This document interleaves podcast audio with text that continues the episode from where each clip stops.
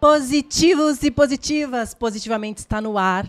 E é sempre uma alegria estar aqui com vocês. Esse podcast que tem edificado a vida de tanta gente, edificado a nossa. E para mim é um presente estar aqui com vocês e receber tanto de Deus essas experiências e poder escutar realmente aquilo que Deus faz, né?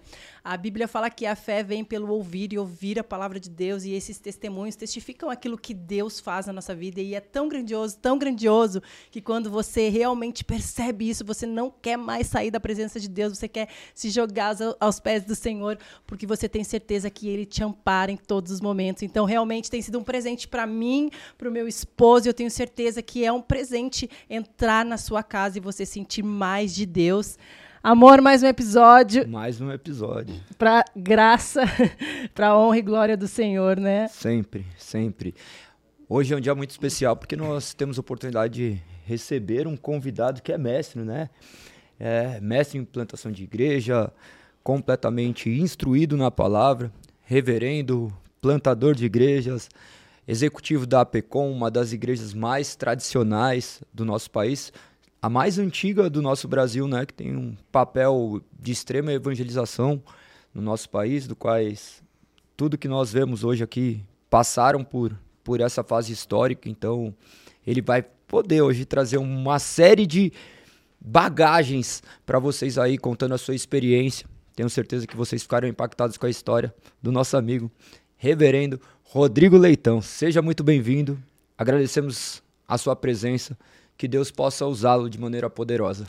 A alegria e o privilégio é todo meu e estava ansioso para a gente conversar positivamente hoje. Ah, obrigada pelo seu tempo, por ceder o seu tempo para vir aqui edificar tantas pessoas que estão em casa, né? E é tão gostoso e, e gratificante a gente falar daquilo que o Senhor faz na nossa vida. Primeiro, eu quero saber por que reverendo? Vamos lá, essa é, é, uma menção aí que a gente acaba recebendo na Igreja Presbiteriana do Brasil que tem a ver com a formação teológica, né? Então, algumas denominações, principalmente as denominações históricas, né, trazem, né, esse uh, título, vamos dizer assim, que ele tem a ver com a sua formação teológica. Por exemplo, eu sou pastor da Igreja Presbiteriana do Brasil, é uma igreja que ela tem a classificação ali, né, dos seus presbíteros, dos seus líderes, né, entre aqueles que são os docentes, aqueles que ensinam, tiveram uma formação teológica específica e recebem esse título, né, de reverendo, que é o pastor que ensina. Né? E a gente tem também ali os presbíteros regentes, que são ah, pessoas que não necessariamente têm essa formação teológica, mas contribuem no dia a dia ali ah, para a liderança da igreja, né? para entender aquilo que Deus quer fazer por meio daquela comunidade local. E então, ah, o reverendo, quando a gente pega, às vezes o pessoal pensa que tem a ver com algum título que você foi galgando porque foi é, subindo de, de, posto, né? É, e não tem muito a ver com isso, ele tem mais a ver com atestar essa formação formação acadêmica, né? Ah, legal, ótimo. Aqui a gente fala sobre experiências com Deus, Rodrigo, e assim o quanto isso é, testifica, assim, o quanto a gente consegue enxergar a graça de Deus sobre as nossas vidas, né? Nos mínimos detalhes e às vezes é, com o passar dos dias, assim, como a nossa vida é tão é, atribulada, a gente não enxerga ou não dá valor para as mínimas coisas, né? Conta pra gente como que foi. Não sei se você nasceu em berço cristão, se você se converteu depois de um tempo.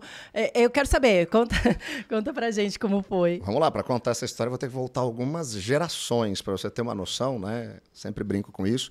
Eu sou a sexta geração de presbiterianos, né, na minha família, quinta geração de Caramba. pastores. E, e, tudo acontece lá no, no início do século XX, né? Porque, na verdade, uma pessoa da família do, do meu avô, na verdade, né, uma tia-avó, com a sua família, começa naquele momento a se render à chamada fé protestante, uh, o que no Brasil, naquela época, início do século XX, ainda mais né, ali uh, no Nordeste, região de Pernambuco, ali, mais especificamente em, em Garanhuns, eh, era algo que assustava todo mundo, que história é essa? E aí, então, um dos irmãos, né, a pedido né, da, da família, vai até lá para tentar entender o que está acontecendo. E... Imagina se hoje já assusta quando alguém imagina, se converte, imagina, imagina naquela isso época. naquela né? época, né? E ele foi, conversou e tentou dissuadir a irmã, o cunhado, e eles tiveram um, um comportamento muito gentil, ouviram né, o que esse uh, irmão dela tinha para dizer, chamava José, José Martins de Almeida Leitão.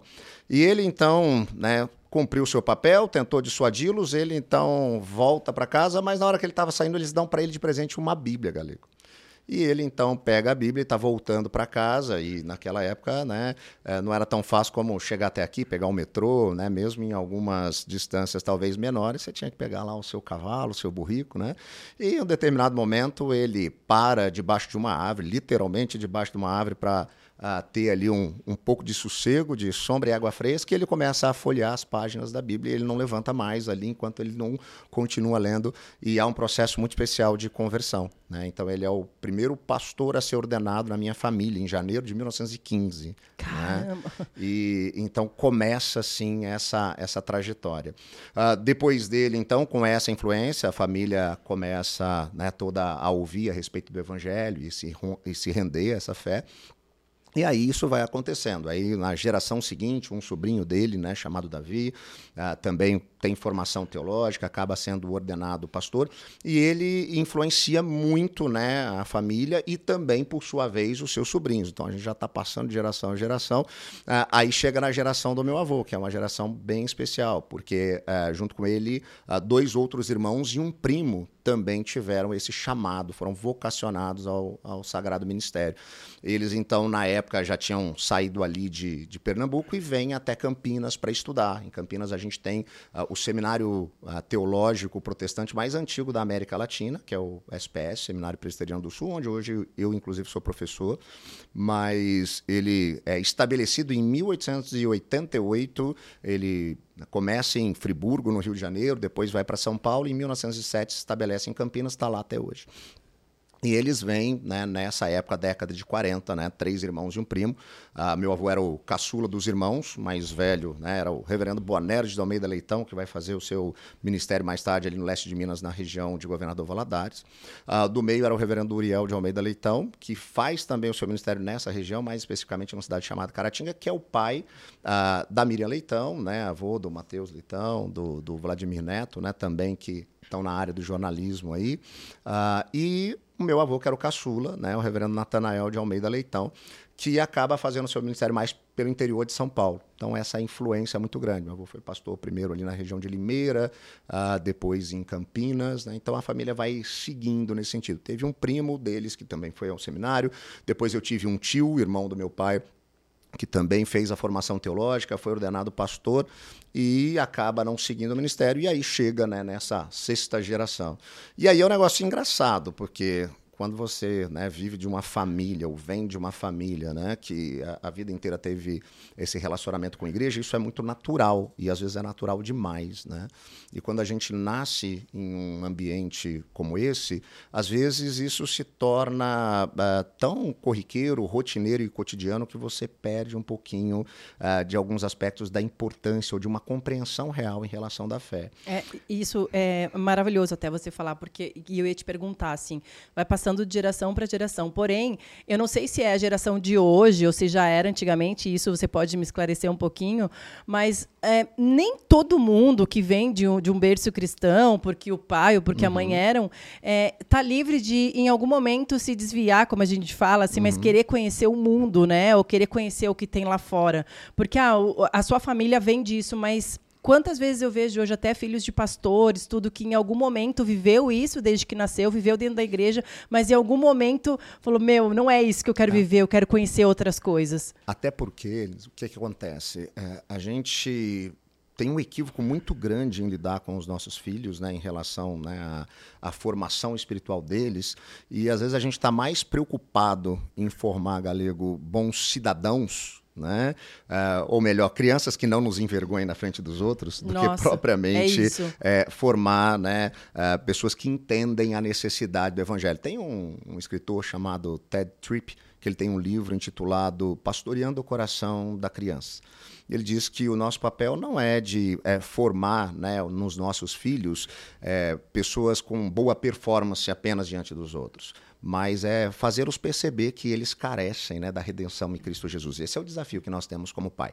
E, e isso, isso é muito profundo, porque realmente a gente que assume essa posição né, de, de estar à frente do ministério, estar à frente de uma igreja, Rodrigo, é muito real. Assim, a gente fica pensando assim, nossa, será que o meu filho vai fazer alguma coisa e que, com que cara eu vou ficar Exatamente. se eu estou na frente do ministério? Ele vai né? me envergonhar na frente das pessoas da o que igreja. O que as pessoas vão pensar de mim? Eu que estou aqui na frente de um ministério e aí vão ver meu filho, vão achar o quê? Se eu não consigo é, transformar o meu filho, como é que vou transformar outras pessoas? E isso Lembrando, traz um peso para eles também, né? Para eles também. Lem... Isso é um caso que gera muitas vezes alguns filhos, né, de pastores, de líderes de igreja a quererem sair fora por causa dessa pressão que sempre sentiram. Né? É, lembrando que quem transforma não somos nós, Exatamente. é Deus, é Jesus. Então, assim, nós temos que fazer o nosso melhor. E no momento adequado, né?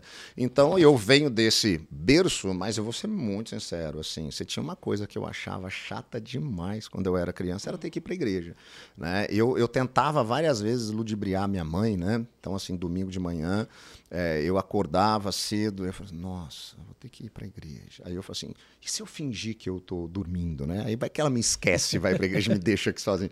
Geralmente ela é, me acordava, né? Apesar de eu fingir que estava dormindo, ela insistia nisso, isso foi muito importante. Mas é, isso vai acontecendo até a minha adolescência. E na adolescência algo começa a mudar, porque eu diria que eu tinha esse hábito de ir com a família para a igreja, mas eu começo a entender as coisas de maneira diferente. Quando eu, especificamente em uma igreja, uh, tenho ali na figura de um pastor um cuidado né, para com a minha vida, e eu não fazia ideia do que ele estava fazendo ou que era a intenção dele. Hoje a gente compreende que era um propósito de discipulado, de me chamar para conversar, de falar sobre algumas coisas da vida e falar né, a respeito disso na perspectiva do evangelho né, e de uma teologia saudável, e aquilo foi trazendo um impacto muito grande. Né? E olha que importante que é, né, pastorear assim de perto. Sente, né? Principalmente com adolescente. Né? Às vezes a gente vê as crianças adolescentes na igreja, a gente pensa assim, ah, eles não fazem ideia do que está acontecendo aqui, né? Uh, mas esse impacto é fundamental, né? Essa dedicação, né, para com as crianças, para com o adolescente, vai gerando uma percepção diferente neles também em relação à igreja e a importância disso para eles. E aí eu começo a pegar um pouco mais de interesse, me envolver, começo a aprender música, começo a tocar na igreja tal. Então começo a ter essa, essa relação de, de liderança, sempre né, tive esse aspecto de gostar de realizar as coisas. Então, gradativamente estava lá, né? A coisa dos adolescentes, era o presidente, fazia os eventos acontecerem tal. Então eu já começo né, dentro desse envolvimento.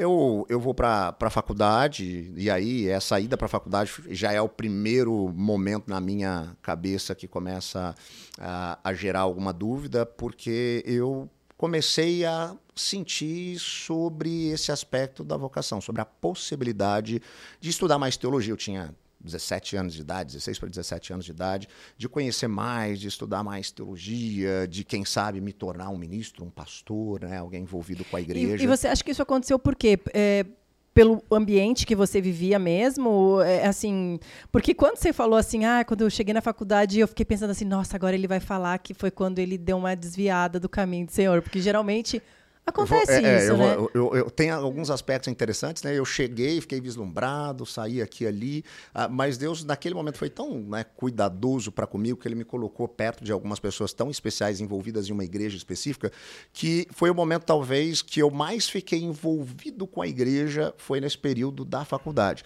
É, eu acabei ali tendo mais certeza ainda não, eu vou para o ministério, vou para o ministério, é isso que eu vou fazer, é isso que eu quero. O que vai acontecer de me balançar um pouquinho é, exatamente mais tarde, é quando eu estou saindo da faculdade. E aí não vão ser a, as festas ou essas possibilidades que vão balançar isso mas outro aspecto que muitas vezes nos seduz, né?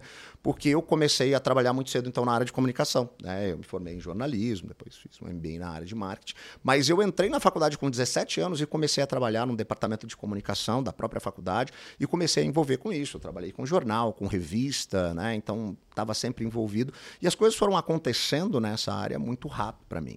E, e foi interessante porque quando eu estava terminando o meu curso de comunicação, minha faculdade de jornalismo, eu lembro lembro que até meu pai, percebendo meu envolvimento de estar sempre na igreja, né, e eles já percebiam que talvez esse fosse né, um caminho que eu tomaria, ele me chamou um dia, estava há poucos dias da minha formatura, e ele disse assim: Olha, a gente entende né, seu envolvimento com a igreja, então se você tiver né, essa vontade de estar mais envolvido com isso, ah, fica tranquilo, né, para a gente tá bem, tá, tá tudo bem se você tomar essa decisão. Eu olhei para ele falando aqui, eu falei, você tá é doido, agora que eu estou trabalhando, que eu estou ganhando bem para caramba, que eu estou seguindo a minha vida, é, eu vou deixar isso para ser pastor, né? E então aquilo acaba gerando em mim aquela ideia de não, eu estou na igreja, estou ajudando aqui, né? É, e Qual que bom. a igreja? Eu sempre fui na igreja presbiteriana, tá. sempre estive ligado. Mas essa daí estava ligada à sua família ou não? Uh, na verdade, eu já estava em outra cidade, então já não estava na mesma cidade com os meus pais, né? Mas sempre ali próximo, né? Vivendo ali, minha mãe sempre também envolvida a igreja. Meu pai menos, apesar de ser filho de pastor, aquela coisa que eu falei, né? De às vezes uh, ter passado por algumas experiências, né? Às vezes não tão agradáveis, então menos envolvido, mas sempre uh, dizendo que eu tinha que estar e tudo mais, sempre preocupado, né? Com a minha presença ali. E aí, nesse momento, eu começo a, a largar um pouco de mão. Falei assim, ah eu bom na igreja, mas sabe, é, você começa a se tornar aquele mero frequentador de igreja. E aí é interessante, porque é, eu comecei a perceber que, ainda que eu tinha é, gostado mais, me envolvido mais com a igreja, ah, muito disso tinha a ver com os aspectos da minha religiosidade. Porque muitas vezes é isso que a gente forma dentro da igreja. A gente forma bons religiosos, né? É. É, eu, eu cresci ouvindo uma musiquinha na igreja e quem está né, tá nos acompanhando aí, que vem de décadas e décadas de igreja, muito provavelmente na infância também ouviu, que era mais ou menos assim, né? Ah, cuidado, pezinho onde pisa, cuidado, pezinho onde pisa. O Salvador do Céu está olhando para você, cuidado, pezinho onde pisa. Na minha cabeça, ah, ah, Deus era um cara sem serviço, não tinha nada para fazer, a não sei ficar me espionando. A primeira pisada de bola ele ia me castigar, então era melhor eu andar na linha. Então eu tinha esse envolvimento certo com a medo, igreja, né? Você tinha medo. mas o meu relacionamento com Deus era na base do medo. Sim. Né? E quando eu comecei a, a ver as coisas acontecendo, não, eu posso fazer nem. Né, é, nem tudo vai dar errado, ou pelo contrário, eu estou fazendo as coisas estão dando certo, isso foi me deixando um pouco mais livre, porque o meu relacionamento com Deus era baseado nisso.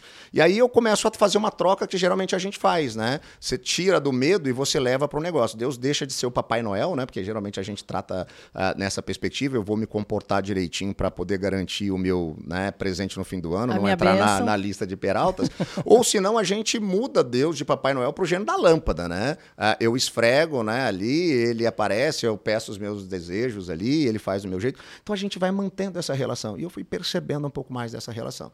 E aí eu fui desanimando um pouco disso, então estava ali corpo presente às vezes na igreja, mas sem envolvimento. É, e, e muito assim do que você está falando, muitas vezes, porque você vai seguindo uma rotina, como Sim. você falou, e aí a pessoa acaba não tendo esse encontro genuíno com Deus mesmo, é, é, esse, essa percepção realmente do que é o Senhor, né? Exatamente. né? E, e você só vai seguindo por tabela, vamos dizer assim, ah, eu vou na igreja porque a minha família vai ou porque é legal mas realmente não entende quem é Deus verdadeiramente. E, e até o evangelho passa a ser tratado dessa maneira. Né? Tem uma frase que eu gosto muito de uma poetisa mineira chamada Adélia Prado. Certa vez ela escreveu o seguinte, né? De vez em quando, uh, Deus me tira a poesia. Eu olho para uma pedra e tudo que eu vejo é uma pedra. Poeta que é poeta escreve sobre qualquer coisa, até sobre pedra, né? Já viste uma pedra no meio do caminho.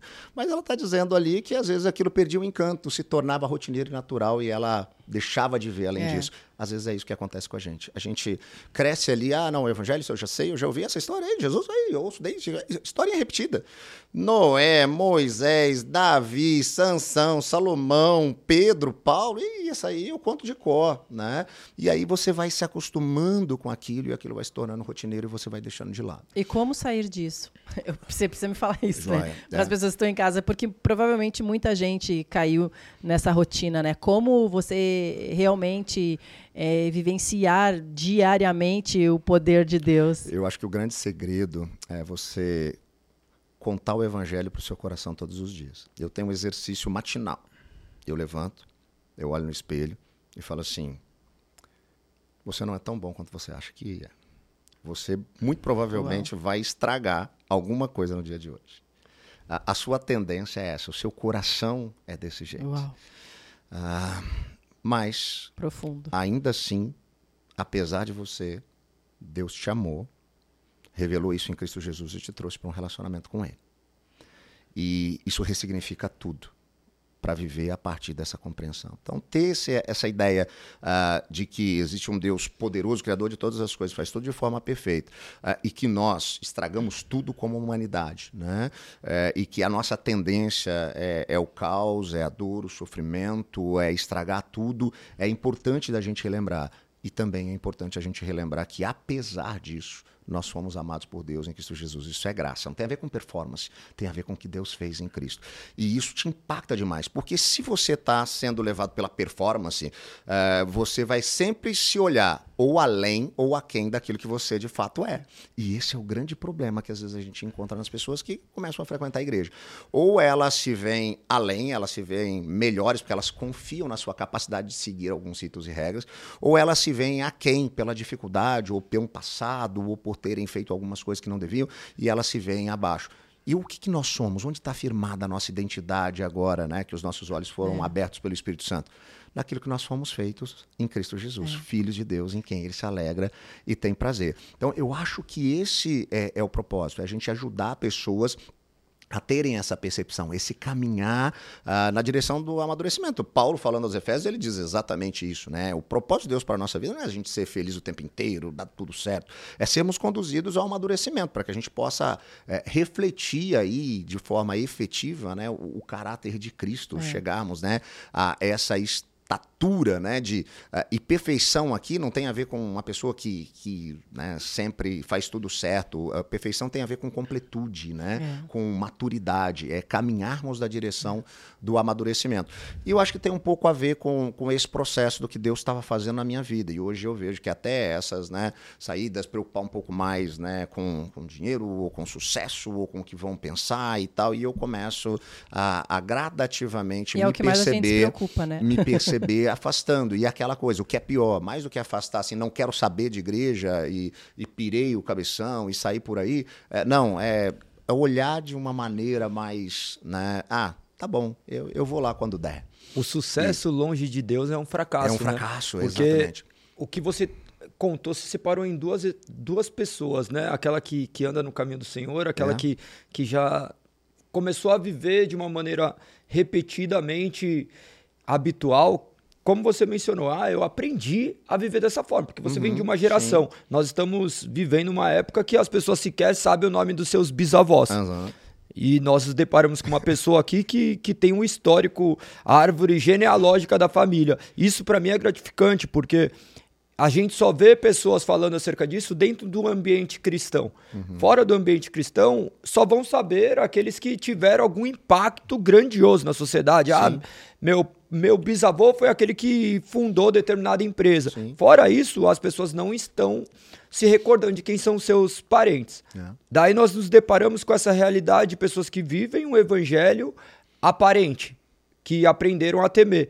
E você disse que começou a viver as coisas de maneira errada só que esse errado dava certo. Você fala assim, ô, oh, calma aí, é. eu posso pisar fora da linha aqui, porque é o que acontece hoje nas igrejas. Você vai ver, tem pessoas presas à pornografia, Sim. mentira. Tem gente que não mente porque acha que Deus vai fulminá-lo. Só que viver essa mentira Exatamente. já é a própria forma de Deus gerar o juízo. E é uma motivação altamente equivocada. E às vezes a gente encontra pessoas vivendo décadas na igreja, duas pessoas tendo o mesmo comportamento com motivações completamente diferentes.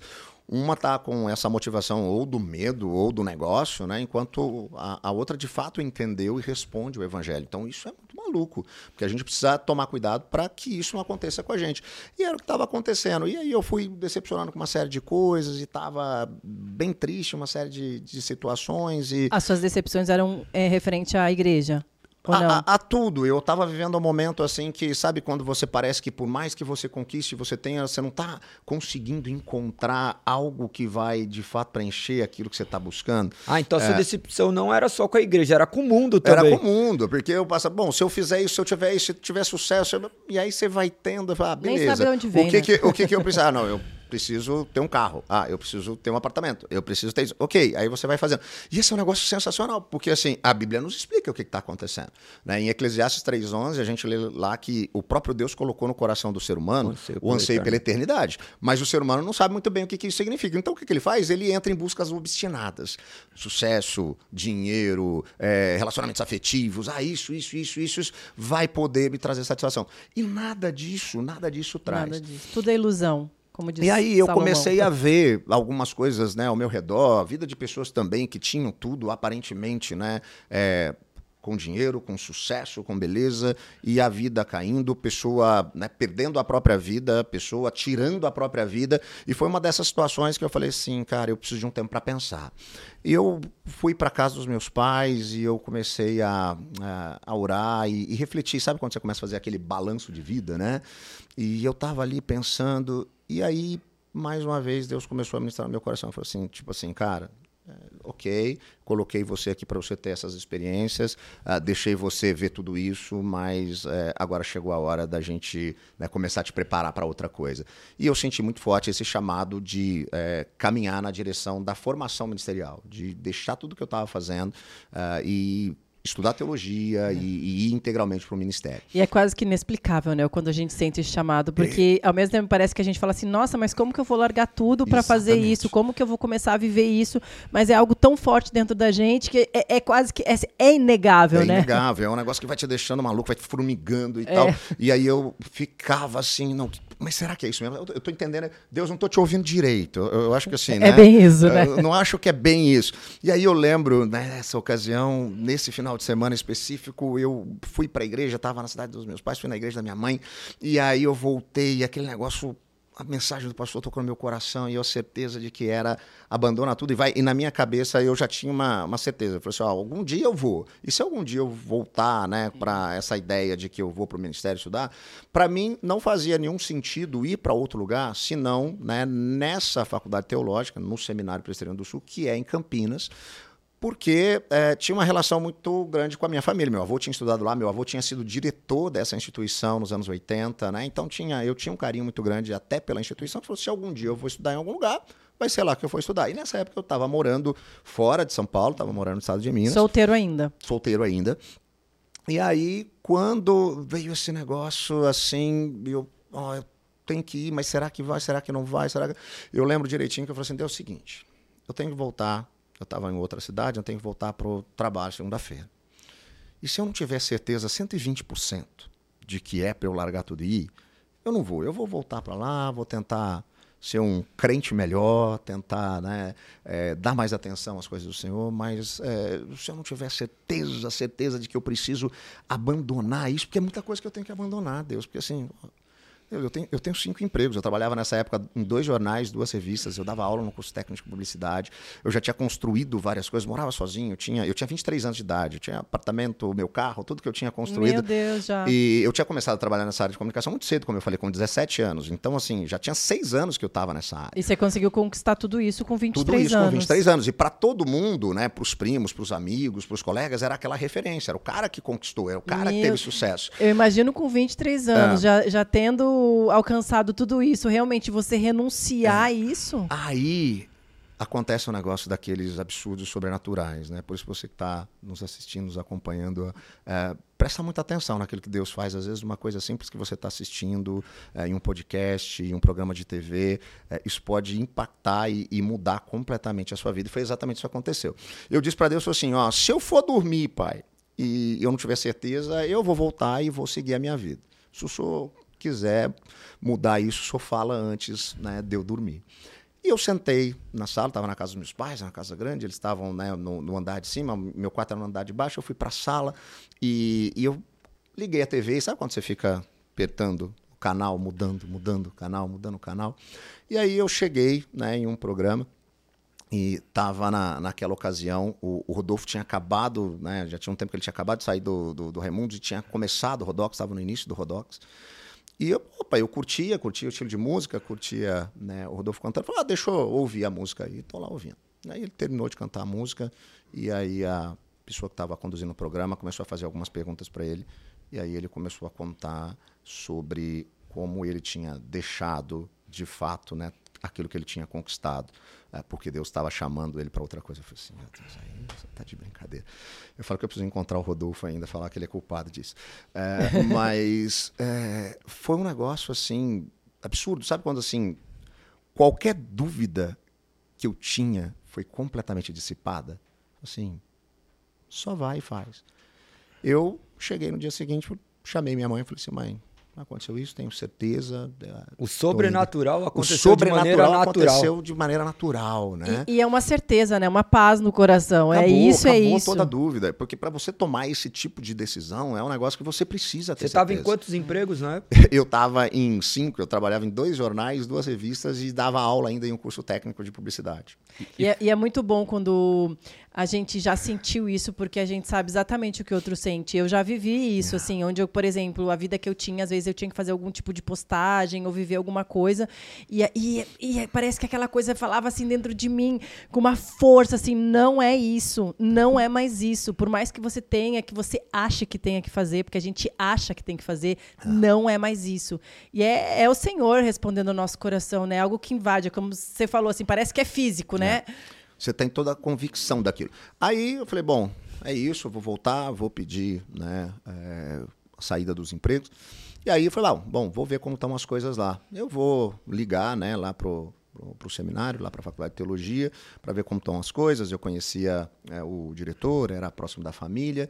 E aí, isso era uma segunda-feira, tudo isso aconteceu no domingo. Eu liguei para ele e falei assim: Ah, então, reverendo, eu tô, né, né, entendendo o chamado de Deus, para ir né, estudar teologia, minha ideia é para o ano que vem, como é que estão as coisas dos processos. Aí falou assim, ah, então, Rodrigo, a gente teve um processo seletivo, foi sábado. falei assim, ah, Deus, então você está de brincadeira comigo. Eu, eu, eu, entendi, o negócio tá demais, né? Aí eu falei assim, e agora? Aí ele falou assim, não, não, fica tranquilo, você vem para cá, é, você tem a possibilidade de fazer algumas disciplinas, você tem formação acadêmica, você vai dispensar um monte de aula e depois você entra né, é, de maneira formal, você pode fazer né, como aluno ouvinte algumas disciplinas, você já começa fazendo isso e depois você dá todos os direcionamentos formais necessários.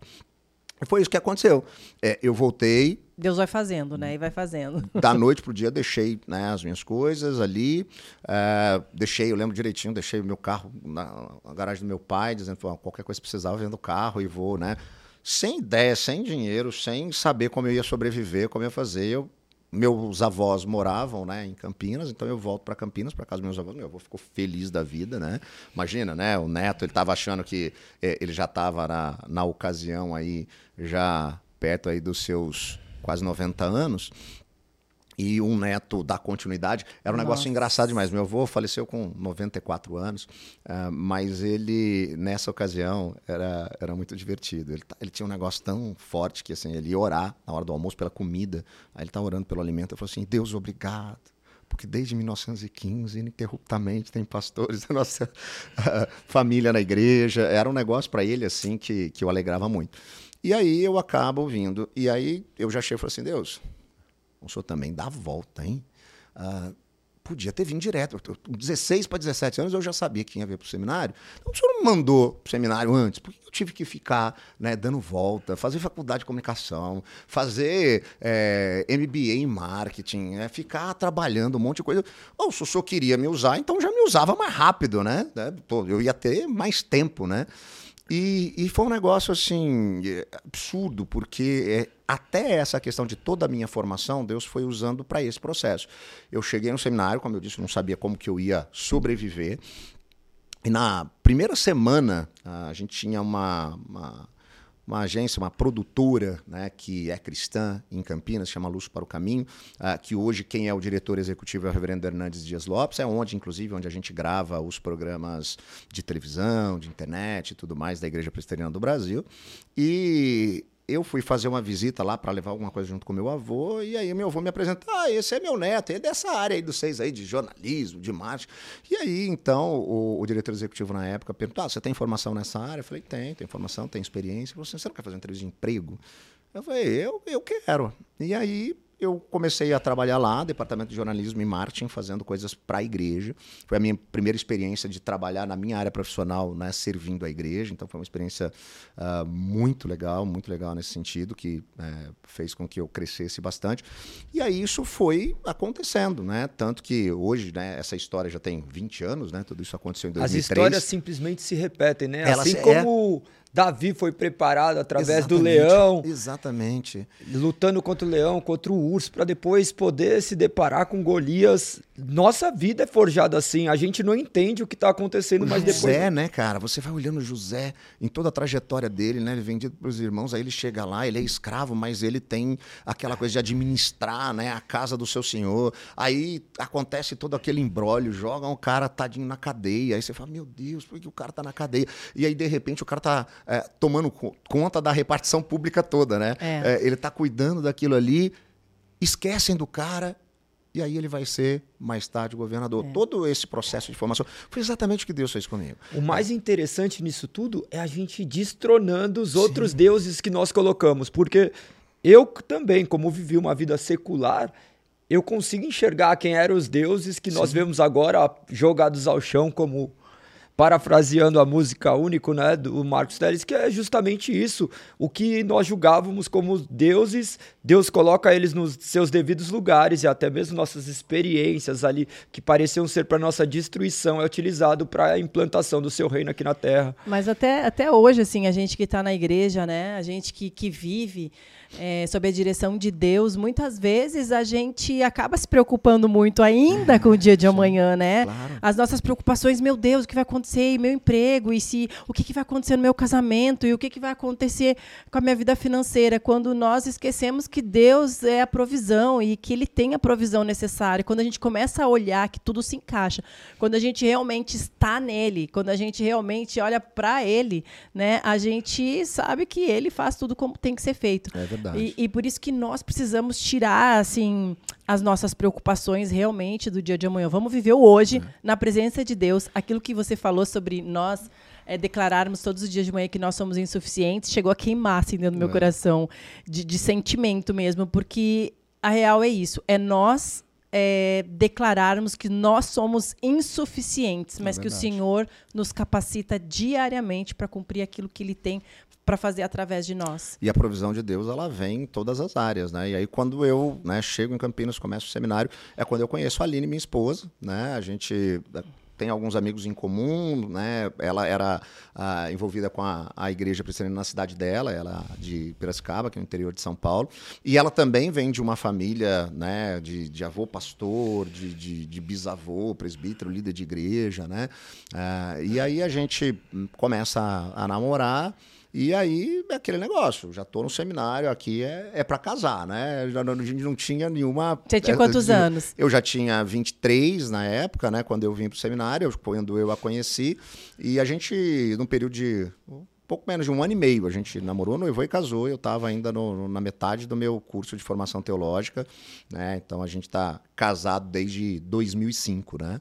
Então eu a gente tem né, dois filhos, né? tem o Gael que está com 13 para 14 anos e tem a Helena de 4. Né? Então a, a Aline é a, a companheira de toda hora, que é aquela que tem que entender essas coisas que Deus vai fazendo, de te leva para cá, te leva para lá. Ela também vive o ministério como você. Ela, ela tá comigo, né, o tempo inteiro, né, tem a, a Aline é fono, tem a sua profissão, agora, né, desde que a Helena Ah, que nasceu, legal. ela tá ali vivendo essa coisa de ser mãe em tempo integral, a gente tem tido essa possibilidade, tem sido muito especial para ela, mas uma coisa é, fantástica que eu sempre trabalhei com ela é o seguinte, é, você é a esposa do pastor, você não precisa ser pastora, você tem que ser uma discípula de Jesus que entende quais são seus dons, quais são seus talentos, quais são as suas competências, quais são seus chamados, qual é o seu chamado.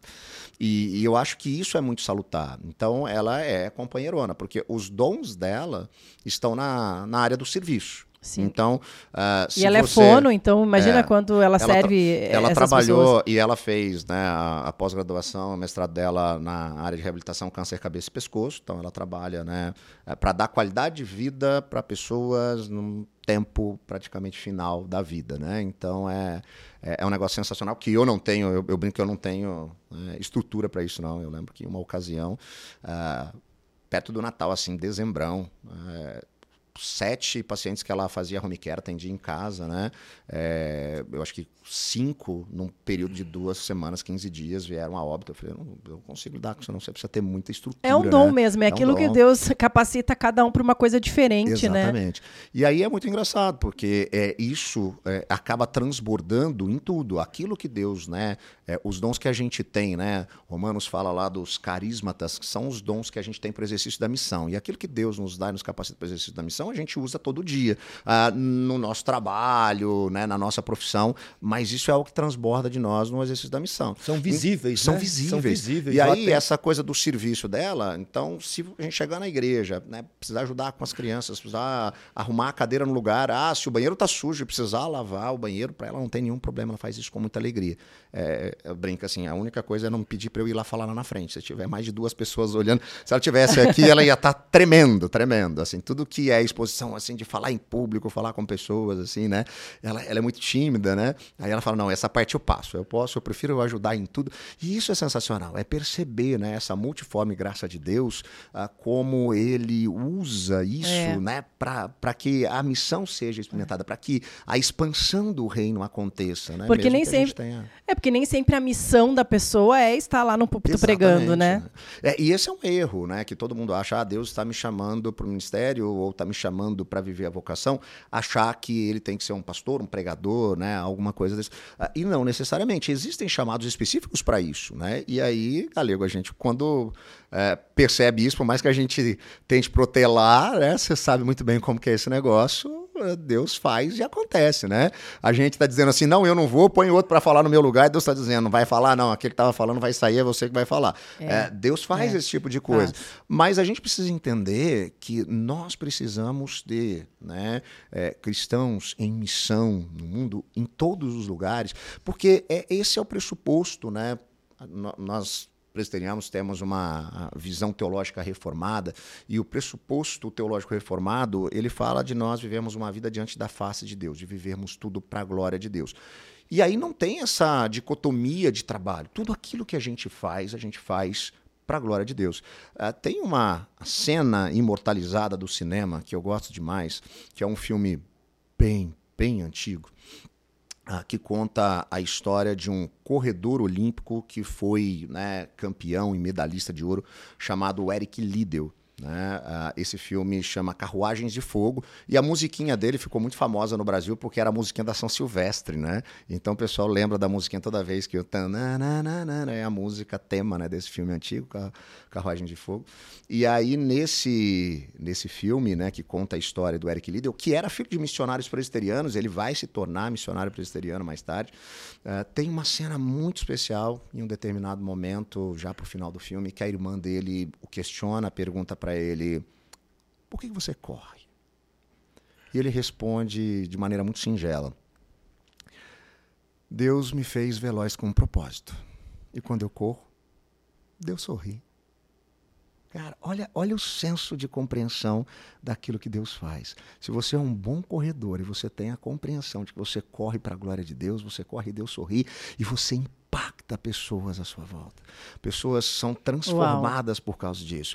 É, é, aquela ideia de viver uma vida que evoca perguntas cuja resposta é o Evangelho. Com excelência. E isso pode ser experimentado em qualquer área. Ah, eu sou um profissional ah, da área da saúde, da área do direito, da engenharia, ah, da construção civil, eu sou um comerciante, eu estou trabalhando nas mídias sociais. Como eu faço isso para a glória de Deus? Como eu vivo isso para a glória de Deus? Quando eu faço isso, Deus sorri? É, essa é uma pergunta né, que eu acho que a gente deveria fazer para a gente mesmo o tempo inteiro. Né? Assim né? como o sapateiro bom. foi Forte. interrogar Martinho Lutero. Exatamente. E agora eu sou cristão, o que, que eu faço? O que, que eu faço agora? Abandono minha profissão, vou lá ficar no púlpito pregando, sair pregando? Não. Martinho Lutero sabiamente falou: faça o melhor, o melhor sapato, sapato, que você possa, que você possa fazer, com preço mais acessível que possa. E ofereça, assim estará glorificando a Deus. É, essa, essa sensação de estarmos servindo a Deus em todas as áreas da nossa vida, creio que você tenha passado, porque você viveu longe dos caminhos do Senhor, vamos dizer assim, uhum. do ponto de vista, perspectiva bíblica, da compreensão, da compreensão bíblica, né, bíblica das pessoas, né? Bíblica, você estava servindo, porque você uhum. estava sendo capacitado, mas as pessoas não enxergam. Como que você transmitiria uma mensagem para essas pessoas hoje que não compreendem como elas podem servir a Deus no lugar que eles estão? Porque tem acontecido isso, né? As pessoas começam a deixar tudo como: uhum. não, eu não posso fazer isso daqui porque senão vai vir a flecha de Deus na minha cabeça. Uhum. Então, qual é a reflexão que você tira disso diante da vida que você levou até hoje? Eu acho, Galego, que é importante a gente entender que o nosso trabalho, a, a nossa profissão, é algo que deve né, servir, ser usado né, para o exercício efetivo da nossa vocação. Ele, ele, é importante, a gente precisa entender isso, uh, mas ele tem que ser ressignificado. Uh, nós, enquanto discípulos e discípulas de Jesus, temos um, um, chamado, uma missão, um ministério. E aí não é pastor, não é pregador, é para todo discípulo e discípula de Jesus. Né? Uh, Paulo vai dizer que Deus está reconciliando consigo o mundo por meio de Cristo, e ele nos deu um ministério, o ministério da reconciliação. Nós carregamos né, essa mensagem. Então, isso é, é, é para todo mundo, é, é para todo aquele que é discípulo e discípula de Jesus. Então, a gente precisa entender que a nossa vocação primária né, tem a ver com transbordar do amor de Deus aonde a gente estiver. Quando você ressignifica a sua vocação, né, para que, que eu estou em determinado lugar? Por que, que Deus Boa. me colocou ali? Para eu exercer a minha vocação, para eu transbordar do amor de Deus. E aí faz com que você olhe até para aquele trabalho meio chato, incômodo, para aquele chefe que pega no seu pé de uma maneira completamente diferente. Porque Deus te colocou ali com um propósito determinado. Né? Às vezes até subverter algumas estruturas que estão contaminadas pelo pecado. Então, é, você ressignifica isso. Né? É, existia uma, uma pesquisa no passado aí que o pessoal dizia, né, que é, o, era absurdo o número de pessoas que ficavam aí aflitas e deprimidas no domingo à noite quando ouviam a musiquinha do Fantástico, né, porque sabiam que ia ter que trabalhar na segunda-feira. É, porque a gente costuma olhar para o trabalho às vezes a partir meramente dos problemas ou das coisas boas que ele tem. Agora, se eu olho para a minha vida de maneira efetiva, né, à luz do evangelho, ressignificado, né, com a minha vocação, é. É diferente. Às vezes o lugar é mesmo. difícil é. mesmo onde você está trabalhando. Mas Deus quer lá. É, eu fico lembrando né, da história uh, da Rainha Esther. Né? Ela tá lá, né? e a gente sempre pensa, ah, é rainha, é glamuroso né, essa história. Não, a gente está falando de uma órfã. Né? Uma menina que começa a sua trajetória perdendo os pais. É, ela é criada pai, por um primo. Mãe, é. E aí ela já sofreu desde cedo, foi né, criada, instruída né, a partir dos princípios, preceitos e valores da palavra de Deus. Ela chega né, até ali o, o palácio e aí está acontecendo né, aquela coisa lá da, da, perseguição ao povo dela. Né? Você tem a, a um nobre né, traçando e tramando porque tinha né, essa animosidade contra o povo judeu é, de exterminar todo mundo. O rei já tinha selado com anel, né, ia matar todo mundo. E aí ela é questionada, né? Né, é, pelo seu primo, porque ela perguntou, oh, por que você está triste? Está acontecendo isso, né? Falou, oh, você podia ajudar? Aí ela fala assim, né, não, não sei se eu consigo. Falou assim, oh, será que não foi para isso que Deus colocou você nessa posição. E ela diz assim: não, mas se eu for lá é, encontrar com o rei sem ele pedir, ele vai mandar me matar, porque ninguém tem esse direito, nem mesmo a rainha. E aí ela tá ali ansiosa, ele falou assim: ó, se você né, não fizer nada, Deus vai fazer, vai vir salvação, porque Deus é poderoso. Mas quem sabe ele não quer te usar? Será que não foi por isso que ele te colocou nesse lugar? E aí ela responde: Bom, ora em jejum e eu também vou fazer isso e eu vou procurar o rei. Nossa, Se eu tiver que é morrer, eu vou morrer. É. Uau! É, é uma compreensão de que ela não está ali só para ser rainha, ela está ali é, para poder ser um instrumento nas mãos de Deus. E eu acho sensacional esse livro, porque durante muito tempo né, até se questionava se esse livro deveria ser canônico, ele deveria estar nas páginas da Bíblia. E sabe por que, que era essa preocupação? Porque você não tem claramente ali instruções e a palavra, né, Deus né? diz, ou Deus falou, né? O, o, nome do Senhor presente ali. Sim. Então havia um questionamento. Será? Mas ainda que esteja implícito, a gente percebe Deus agindo na história dela e do povo de Mardoqueu é, o tempo inteiro, é. o tempo inteiro. E é isso que ele faz na nossa trajetória, né? Onde a gente está, né? no trabalho que for. Às vezes parece a coisa mais simples, mas pode ser tão impactante, é. tão impactante. Sabe o que eu quero te perguntar? Quando você fala, por exemplo, da sua experiência com Deus lá, da, da sua dúvida, vamos dizer assim, de largar os seus trabalhos e viver a vontade de Deus, né? Como ouvir a voz de Deus realmente? Porque você é, perguntou para o Senhor, Senhor, me deu uma resposta, né? Você clamou pelo Senhor. Você acredita que ele pode aparecer em sonhos? Você, como você vê isso assim? E, e, e também quero que você me fale sobre jejuar, né? Porque também a gente fala sobre Esther, jejuar e orar a Deus e esperar uma resposta dele. Como a pessoa que está em casa, por exemplo, fala assim: eu preciso de uma resposta do Senhor. O que fazer? Excelente. Ah, eu acho que existem alguns passos, né? Eu acho que, eh, antes de tudo, buscar essa intimidade com Deus, eh, ela é, é fundamental. Se você né, é um discípulo, uma discípula de Jesus, e você né, tem que tomar uma decisão, geralmente a gente sai tomando né, eh, essa decisão de qualquer maneira, mas é fundamental a gente começar né, com esse tempo de né, disciplina espiritual. E a disciplina espiritual, ela caminha em diversas perspectivas, né?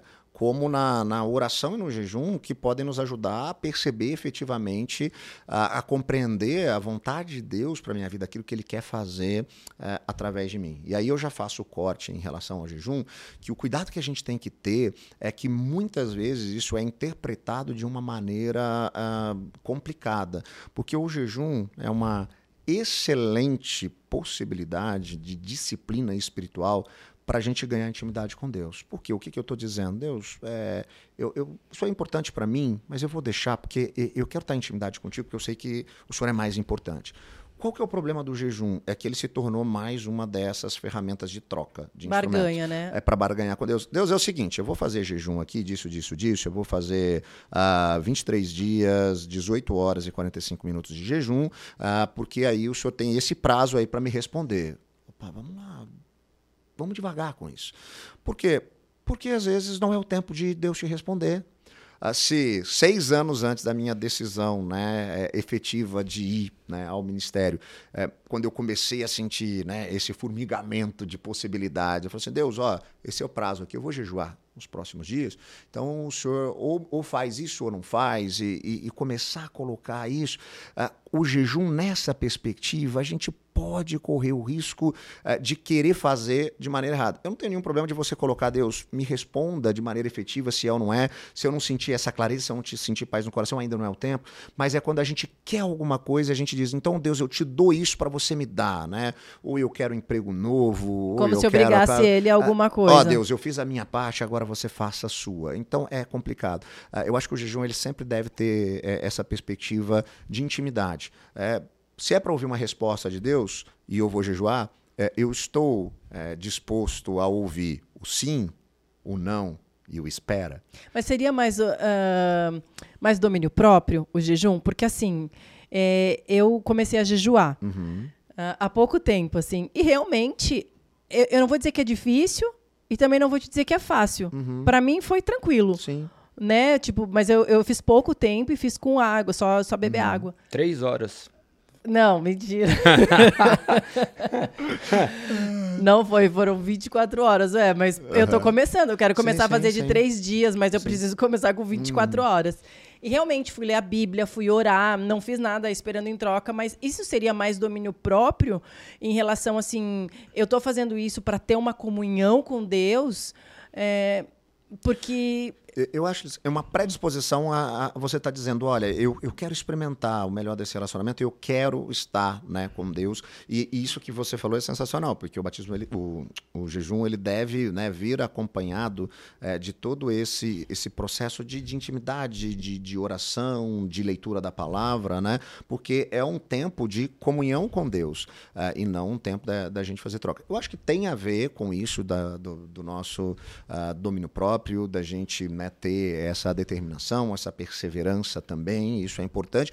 E, e eu até entendo que tem algumas pessoas que têm maior dificuldade ou não, até falando de organismo, por exemplo, ah, eu vou deixar eh, de comer ou vou deixar de beber água. E é engraçado, porque para algumas pessoas isso não é um sacrifício.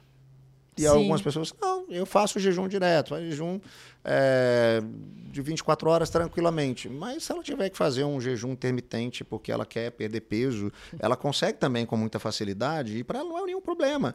E aí eu começo a questionar, mas Tá, e aí? O, o que, que tem a ver por detrás disso? É, é essa sensação né, verdadeira e real de busca por intimidade com Deus, eu acho que o jejum passa isso. por isso, né? É, ele tem que ter essa, essa, essa clareza. E aí, falando sobre né, ouvir a voz de Deus, legitimar, eu acho que tem alguns aspectos. Começa pela oração, e aí você vai tendo intimidade com Deus orando, jejuando e refletindo né, a partir da palavra revelada de Deus. Nós temos as escrituras. E tem gente que fala como assim, ó oh, pastor, eu estou aqui esperando né, é, Deus me responder aqui sobre esse assunto. Eu falei, ah, é? Está esperando? Qual é o seu assunto? Não, se eu devo largar minha esposa e meus filhos e assumir o relacionamento com outra pessoa. Não, Deus já respondeu. É, você não tem que esperar esse tipo de coisa. É, é, é incrível como as pessoas às vezes querem espiritualizar algumas coisas que não são possíveis de espiritualizar. Há como se Deus fosse dizer para ela especificamente algo que é contrário às é. escrituras. Mesmo que a pessoa fale, não, não gosto mais, mas não tem nada a ver. Deus não quer que eu fique Exato. com uma pessoa não gostando mais dela. E, e, aí a gente tem que entender o que, que Deus está direcionando. Isso já existe um direcionamento, né? Deus Aí a gente pode tratar outras coisas. Se há um problema conjugal, qual que é o problema, como que a gente vai tratar, como que a gente vai aconselhar. Uh, mas essa coisa, vai, vou usar outro exemplo, né, ah, né de uma coisa que a gente sabe claramente é, que é ilícita. É falar, ah, não, mas eu, será que Deus não quer que eu faça isso para poder ter o meu emprego ou ter um emprego melhor? Né? Você disse que você é, deixou de fazer algumas coisas que você entendia não eram né, listas, você não deveria, ou melhor, né, você até podia, né, mas não convinha, né? Listo era, mas não, não convinha. E às vezes a gente se depara com algumas coisas assim, e aí a gente, ah, mas será que eh, eu devo fazer isso? Deus vai me responder? Não, né? se não convém, né? É. Deus já disse. Então a gente tem que é, olhar para isso também. A, a, palavra de Deus revelada. Então a é. sua intimidade com Deus, a palavra de Deus revelada. Eu acredito muito que Deus, ele também né, usa pessoas que ele coloca no nosso caminho para que a gente possa ter essa perspectiva. Né? Tem um, um, pastor já falecido, escritor de muitos livros, chamado Eugene Peterson. E ele, em um de seus livros, ele fala né, sobre né, eh, essa importância de, de, ter três aspectos para a gente compreender né, aquilo que Deus está fazendo. Se eu tenho que tomar uma decisão, a gente sabe que a vontade de Deus é boa, perfeita e agradável, mas eu tenho que tomar uma decisão, que, que eu faço? Né? É, eu, eu sei que ela é boa, perfeita e agradável, mas qual é? Né? Qual é essa vontade? E aí ele dizia o seguinte: quando você né, ora, né, tem essa intimidade de jejum e oração, você ganha sensibilidade para perceber aquilo que Deus está fazendo na sua vida. Nossa, você vai muito. ganhando. Né? É, é, oração não é a ferramenta que você tem para convencer Deus a fazer as coisas do seu jeito. É um instrumento que Deus usa para mudar seu coração. Né? É. Então você começa a orar, você está querendo uma direção. Quanto mais você ora, mais você tem intimidade com Deus. Você fala assim, ah, nossa, é isso, não, não é esse caminho. Ah, ele fala que quando a gente né, reflete sobre as Escrituras, quando a gente lê a palavra de Deus, a gente ganha sensibilidade para perceber aquilo que Deus está fazendo na história o modus operandi de Deus, né? E aí facilita. Por que, que a Bíblia me ajuda em algumas decisões? Porque eu já sei como Deus age, quais são as instruções, hum. então eu entendo o que, que Deus está fazendo na história. Padrão de comportamento. Padrão de comportamento. Sendo que, é, sendo que, por exemplo, todas essas coisas que você citou, é a maneira mais fácil de você encontrar a Deus. Por exemplo, orar, Sim. jejuar, pessoas no nosso caminho. O mais difícil, só que é o mais eficaz é você ler a palavra é. de Deus. E é. ali estão as respostas. E, e, é o mais eficaz, né? Eu, quando comecei a ler a Bíblia, é, eu comecei a ler e falar: caramba, Nossa, não Deus é mais. Deus responde isso, ele é... responde esse questionamento. E não é mais o que alguém me falou. Porque se alguém chegar e me falar sobre o que está escrito na Bíblia, mas uhum. ele não der um bom testemunho na vida dele, seja por pequenas coisas, uhum. você olha e fala assim: ah, mas não é meio assim, porque é. ele está falando que isso é o certo, isso. mas olha lá como ele trata o filho dele. Exatamente. Então você não leva muito em consideração uhum. aquilo. Agora, quando você lê, você fala assim: caramba, ninguém está me falando. É o que está escrito. E assim, por mais difícil que pareça ser, é isso. E, e outra coisa também, quando a gente começa a viver o que Deus faz na nossa vida, a gente parece que quer convencer todo mundo a viver aquilo. Porque é como se a gente já tivesse ido. É, como se você falasse assim, ó, vai na frente, vê o que, que, tá, que tem lá. E aí você volta e quer falar para a pessoa o que aconteceu. E é exatamente esse terceiro aspecto que ele diz o seguinte: quando você vive né, amizades espirituais, né, o processo de mentoria, você ganha sensibilidade né, para perceber o que Deus está fazendo na vida de, de outras pessoas. Isso é fundamental, principalmente para a gente que está né, é, vendo pessoas iniciando né, na fé. Você fala, opa, é, ajudar essa pessoa nesse caminho. Mas para uma pessoa que está madura há muito tempo, ela também precisa disso. Porque às vezes existem, sabe aqueles pontos cegos que às vezes você não consegue enxergar alguma coisa? E aí você vai, vai entender o que eu vou dizer a partir dessa história. Eu lembro quando o meu filho mais velho nasceu, e depois na, no nascimento da Helena também, tanto no, no parto do Gael quanto da Helena, eu vivi isso. Eu estava lá, né, junto da Aline, na sala de parto, sou um cara muito corajoso, né, fui lá assistir todo o procedimento, né. Só a hora que o médico virou e falou assim, pastor, o senhor quer, né, cortar? Eu falei assim, você estudou seis anos para fazer isso aí, eu vou. Eu dei pra outra Você coisa. cortou, amor, o cordão das crianças? Eu não, eu não tive coragem, não. Eu, na hora que o médico falou, assim, o senhor estudou para fazer isso aí, eu Você não estudei viu pra o outra rasgo coisa. que eu fiz no seu? Não vi. Só que sabe o que, que é, você deve ter percebido a mesma coisa? E, e sabe aquelas. Deus mostra às vezes pra gente, né, a partir de situações, né, algumas verdades bíblicas. E na hora que a Ellen estava deitada ali, ela tinha uma, uma visão muito limitada do próprio corpo dela, do que estava acontecendo com ela, né? Ela estava deitada naquela cama, maca lá do Foi hospital. cesárea? Foi. E aí ela tá olhando para cima, o médico tá cortando e corta sete camadas para lá e para cá, e ela não tem muita noção, ela não tá vendo. Ah, eu que estava de pé do lado dela, segurando na mão dela, eu tinha uma visão muito mais clara do que estava acontecendo com ela naquele momento do que ela mesma. É exatamente isso que acontece, porque a gente não diz que Deus está operando na nossa vida, né? E é como se a gente estivesse deitado numa maca com a barriga aberta. Ah, Deus está operando, em nós. Operando, né? E às vezes a gente não consegue entender, enxergar, perceber o que está acontecendo. Mas se você tem uma pessoa madura do seu lado, segurando na sua mão, olhando para aquilo, ela consegue ter uma percepção mais acurada ah, daquilo que está acontecendo e ela pode te ajudar. Ela vai ser instrumento nas mãos de Deus para te ajudar. Isso é sensacional. É, Porque se você sensacional. olha para as páginas do Novo Testamento, a, a gente é impulsionado a viver esse tipo de intimidade e relacionamento o tempo inteiro. Né? Os chamados imperativos de mutualidade. Amem uns aos outros, sirvam uns aos outros, levem as cargas pesadas uns dos outros, encorajem uns aos outros. Então, quando você tem alguém perto de você, né, ah, segurando na sua mão, te ajudando né, a, a perceber aquilo, vendo coisas que você não vê, essa pessoa vai poder te ajudar. Então, olha só que coisa sensacional. Você ora, jejua, tem intimidade com Deus e percebe o que Deus está fazendo na sua vida. Você lê a palavra e percebe como Deus age na história. E você vive amizades espirituais e percebe aquilo que Deus está fazendo na vida de outra pessoa e outra pessoa percebe aquilo que Deus está fazendo na sua vida. E, e isso faz com que a gente tenha uma compreensão melhor na hora de tomar decisões. Então, ah, por isso que quando a gente fala de vocação na Igreja Presbiteriana do Brasil, a denominação a qual eu sirvo, a gente fala que é importante o chamado interior, mas ele precisa ser confirmado por uma percepção exterior. A, a igreja à sua volta, os discípulos de Jesus ao seu redor, eles têm que perceber essa vocação. Então, quando alguém é encaminhado para o nosso processo, né, antes da ordenação, passa para os nossos concílios, né, no nosso caso lá o presbitério e tudo mais, ele passa pelo conselho da igreja local e vai subindo. ah, primeiro, eh, ele tem que ser percebido por outras pessoas. Né?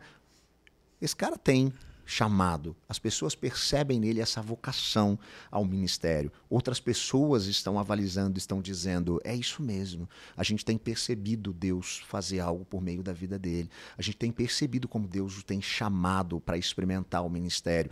Então isso é sensacional. E aí a gente fecha. Então, para poder tomar decisão, o pessoal que está aí, né, pensando, ah, eu preciso fazer uma escolha, o que eu vou fazer, os mais jovens ficam pensando na profissão que vai seguir, ah, ou, ou sobre emprego, ou algumas coisas em relacionamentos.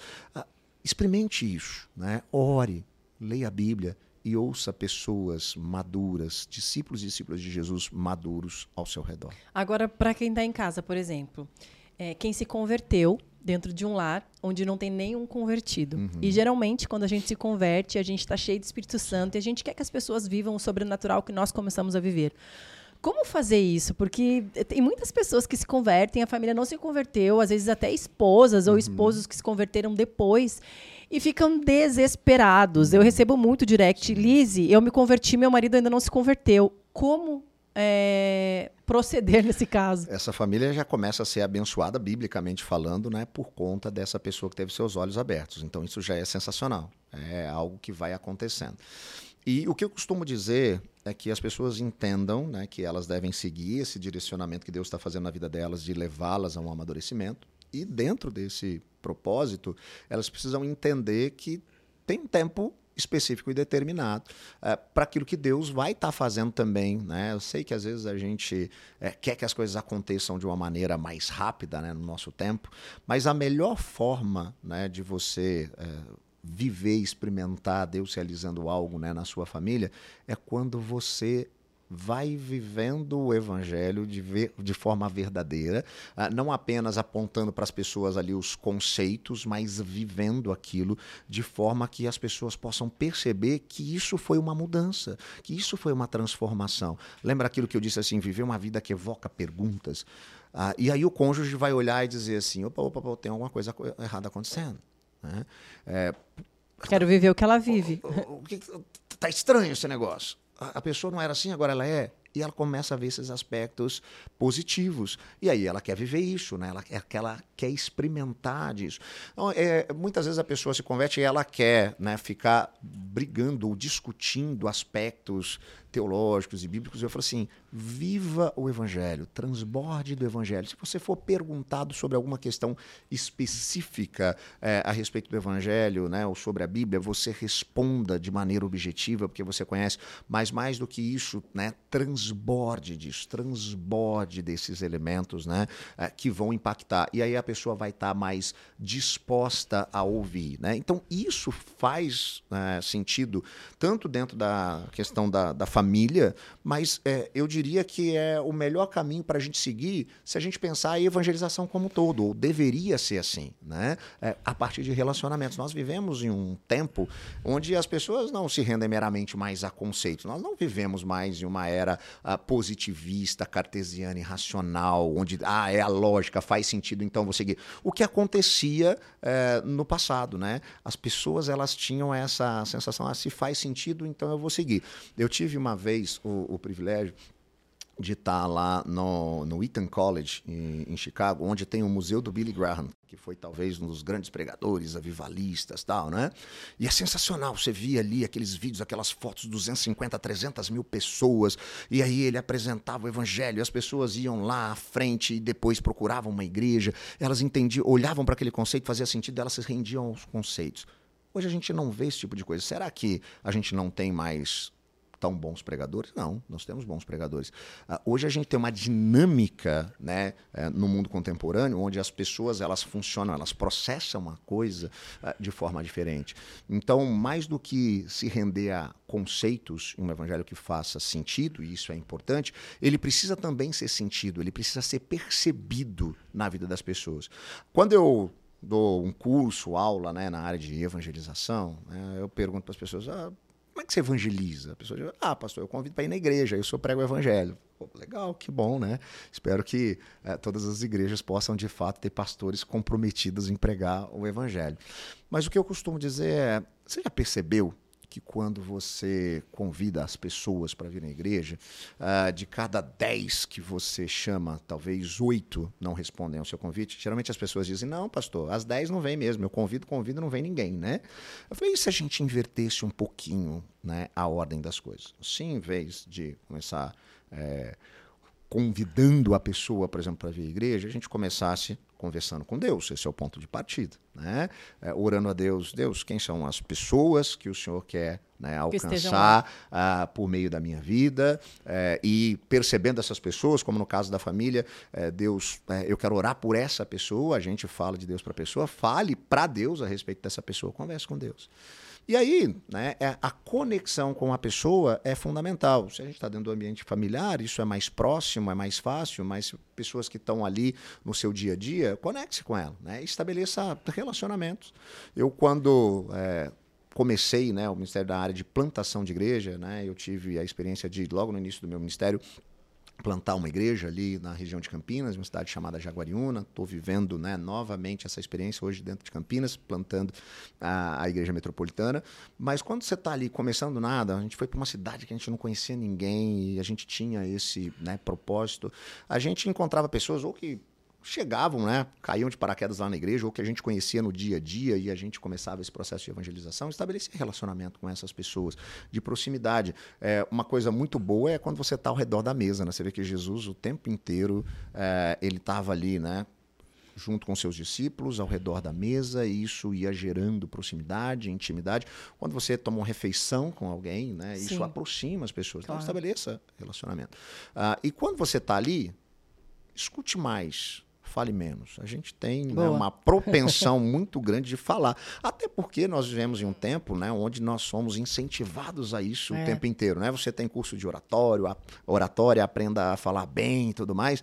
Você não encontra em lugar nenhum curso de escutatória. Né? Curso de escutatória ninguém quer fazer, né? Parar para escutar pessoas. Então escute, porque você vai ouvir a história dela, quais são as suas demandas, elas precisam ser suas ouvidas, né? preocupações. É. E aí você encontra espaço para servir, né? Então, você vai ouvir a pessoa e você vai perceber que às vezes ela tem uma demanda que para ela é um negócio que está atrapalhando. E às vezes é uma coisa tão simples que você pode ajudar, né? Encontra espaço para servir. Então, Às vezes ah, dá, nessa... dá voz àquela dor, né? Exatamente. Então você conecta com a pessoa. Então você conversou com Deus, se conectou com a pessoa, né? estabeleceu o relacionamento, escutou mais, encontrou um espaço para servir. E aí agora essa pessoa está curiosa. É aquela coisa da vida que evoca perguntas. E ela mesma vai começar a questionar: mas por que, que você me ajudou? Por que, que você pensa assim? Por que, que você mudou? Por que, que você não está mais brigando comigo, né? No caso do, do marido e da esposa? Por que, que você está sendo mais né, compassivo e misericordioso nesses momentos? Nossa, é. Aí você conta a sua história. Qual é a sua história? A sua história só faz sentido à luz de uma grande história.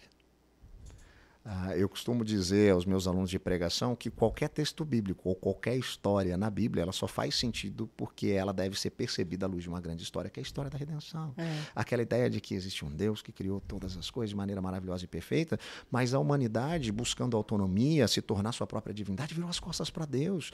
E aí, né, mergulhou no caos da dor, do sofrimento e da morte, longe de Deus, né, num caminho que é impossível encontrar uma volta. Mas ainda que a gente não consiga fazer nada para encontrar esse caminho de volta, Deus, por graça e misericórdia eh, e por amar a sua criação, aquilo que ele fez, ele entra na história na pessoa de Jesus para nos trazer de volta para um relacionamento real de intimidade com ele, eh, para experimentar nova todas as coisas, né? viver essa missão do Ministério da Reconciliação que a gente falou todos os dias, ajudando outras pessoas e com a expectativa, com a esperança que quando os nossos olhos se fecharem para a história, eles se abrirão para a eternidade e Jesus estará diante de nós e enxugará dos nossos olhos todas as lágrimas. Essa é a história do Evangelho. Essa é a verdadeira história. E como eu enxergo a minha história à luz dessa história? Tudo que eu falei da minha vida aqui só pode ser entendida se ela for compreendida de fato à luz dessa grande história. É. Ela só faz sentido porque essa é a história. É, eu estava lá, é, criado em um berço religioso, mas o que, que eu tinha? A religiosidade, a tentativa de fazer Deus gostar de mim pelos meus esforços, até eu compreender que isso é impossível, isso só se dá por aquilo, não que eu vou fazer, não pela minha performance, mas por aquilo que Deus fez em Cristo Jesus. Quando os nossos olhos são abertos para essa realidade, muda tudo. A, a, nossa maneira de enxergar, a gente ressignifica É. tudo. E a gente vive agora a partir dessa compreensão. Então você conta a sua história dentro dessa ótica, dentro dessa perspectiva. Aí o que, é que você faz? Você quer conhecer o lugar onde Deus tem me levado ao amadurecimento? Onde eu tenho podido desenvolver a minha fé? Aí você convida para a igreja. Ah, Consegue perceber como vai ser diferente? A pessoa vai dizer: Uau, eu quero conhecer esse lugar. E, e Eu quero que ter, viver isso. E tem que ter uma, uma busca também, eu digo assim, estar disponível a essa mudança, né? Porque eu, por exemplo, presencio muitos casais. Quanto tempo você é casado, Rodrigo? 18. 18 anos. Eu presencio muitos casais até na igreja, que as mulheres já se converteram, ou até os homens se converteram, e elas vivem lá, elas ouvem a palavra, mas de fato, quando chegam em casa, pelo fato do marido não ser convertido, elas eh, não conseguem realmente ter atitudes convincentes, vamos dizer assim, conforme o evangelho. E, e- e realmente, eu acho que o maior problema que nós enfrentamos hoje é familiar, né? É com a nossa família, é no- dentro da nossa casa, com o nosso cônjuge. Como levar isso, assim? É, como ser, até a mulher, como ser submissa ao marido, né? Porque a, a Bíblia fala sobre submissão e chega a dar urticária, né, na gente. chega a dar assim, como assim submissa? Então, porque as pessoas pensam, ah, ser submissa é ser capacho, é, É, ser mandada, né? E, e- e me fala um pouquinho sobre isso, sobre a submissão da mulher e como agir dentro de um casamento para ter um casamento à luz da Bíblia, à luz de Deus, né? Eu vou adoçar minha vida aqui, É. porque agora a pergunta Adoça, ser... amor, É. presta atenção, tá? Pois eu vou, vou dizer. É, Você tem que falar o papel da mulher e do homem. bom, vou falar os dois. Não, Por favor. bola. Vai lá, vai lá, vai lá. A- Adoça a vida primeiro. da... Você quer é, cúrcuma multivitamínico, por favor. Vou até agora. Descansa, respira e começa a Pra falar para nós que nós direitinho. vamos absorver Fala esse. Deus. Vamos absorver esse momento casamento, gente. Mas falando de história de casamento, desse impacto, né? Antes de responder a sua pergunta, não vou fugir dela. Mas Dá tempo, hein? uma história muito legal desse impacto na vida, né, de uma mulher que o seu marido foi querer saber o que estava acontecendo. É, a igreja que teve um apoio muito grande, né, na minha formação é uma igreja americana de uma cidade né, na Flórida chamada Boca Raton, uma igreja chamada Spanish River. É uma igreja que tinha essa vocação de plantação de igrejas. O pastor que plantou essa igreja ficou lá por 40 anos e plantou, né, várias outras igrejas que se tornaram, né, é, igualmente envolvidas com essa visão. Igrejas como, por exemplo, a Redeemer de Nova York, com Tim Keller, que é um autor muito conhecido. E esse pastor David Nicholas, né, era um cara muito envolvido com essa questão da pregação do evangelho. E de repente começa a frequentar, né, a, a igreja dele uma, uma senhora, uma mulher, que era a esposa ah, do Nico McBrain. Para quem gosta de rock and roll, é o baterista do Iron Maiden, uma das bandas de rock mais conhecidas da história. E um dia o Nico aparece lá na igreja, porque ele queria saber que história é essa que estava acontecendo, porque a esposa dele tinha mudado demais. É, o comportamento, o jeito de lidar para com ele, as suas opções, as suas decisões. E ele então procura o pastor e falou assim: o que, que você está ensinando aí para minha esposa? E aquilo foi tão impactante, né, que isso transforma toda a família, né? Se você pegar, inclusive, é, um, um, dos álbuns do Iron Maiden que é ao vivo aqui no Brasil, né, do, no Rock in Rio, uh, tem lá no momento do, dos agradecimentos, né, de, de, cada um dos membros da banda. Quando você chega lá no Nico, no baterista, você vai ter o agradecimento ao pastor David Nicholas e a Nor Nicholas, a esposa dele, porque transformaram a vida da família dele, né? Caramba. Então é, é um negócio impactante. E ele foi lá porque ele queria saber o que estava acontecendo né, com, com a esposa dele. Então, eu acho que começa por aí, essa mudança. Testemunho né, pessoal. Do testemunho pessoal. Isso né, faz com que a gente resgate, se a gente está falando de relacionamento conjugal, o papel do homem e da mulher. Porque homens e mulheres, eles são essencialmente iguais, mas eles são funcionalmente diferentes. Isso a gente precisa entender. É, aquilo que de fato aquece o coração de uma mulher, o que aquece o coração de um homem, às vezes é, é diferente. diferente. E é por isso que a Bíblia tem esse cuidado de dar esse direcionamento. Então, quando a gente vai, por exemplo, para Efésios, vendo Paulo falando do contexto conjugal, a gente percebe ele trazendo é, uma função, um papel muito específico para o marido. O marido tem que amar e amar e amar a sua esposa. E a referência ali, tá a referência ali é, é como Cristo amou a igreja, não é amar, amar meia boca, é amar de verdade, é estar é, tá disposto a ir até o fim por ela. É, esse é o papel do marido, é amar a sua esposa, dispondo-se até a dar a sua vida por ela. Agora eu sei, galego, amar é um negócio difícil, né? É porque cada pessoa se sente amada de uma maneira diferente, né? É, é aí tinha verdade. aquele livrinho que fez muito sucesso aí, virou best-seller, né? Cinco Linguagens do Amor, não sei se Sim. vocês lembram, né? Aham. Então Lembra? cada Não, pessoa... ele, ele é bem atual. É. Ele é bem atual, esse livro. É, e aí o que, que acontece? É, cada pessoa ela acaba se sentindo né, amada de maneira diferente. É. Eu tive uma experiência ministerial nessa perspectiva de um casal que não estava né, indo bem no relacionamento, apesar de estar com menos de um ano de casado, e os dois estavam tentando acertar e estavam errando.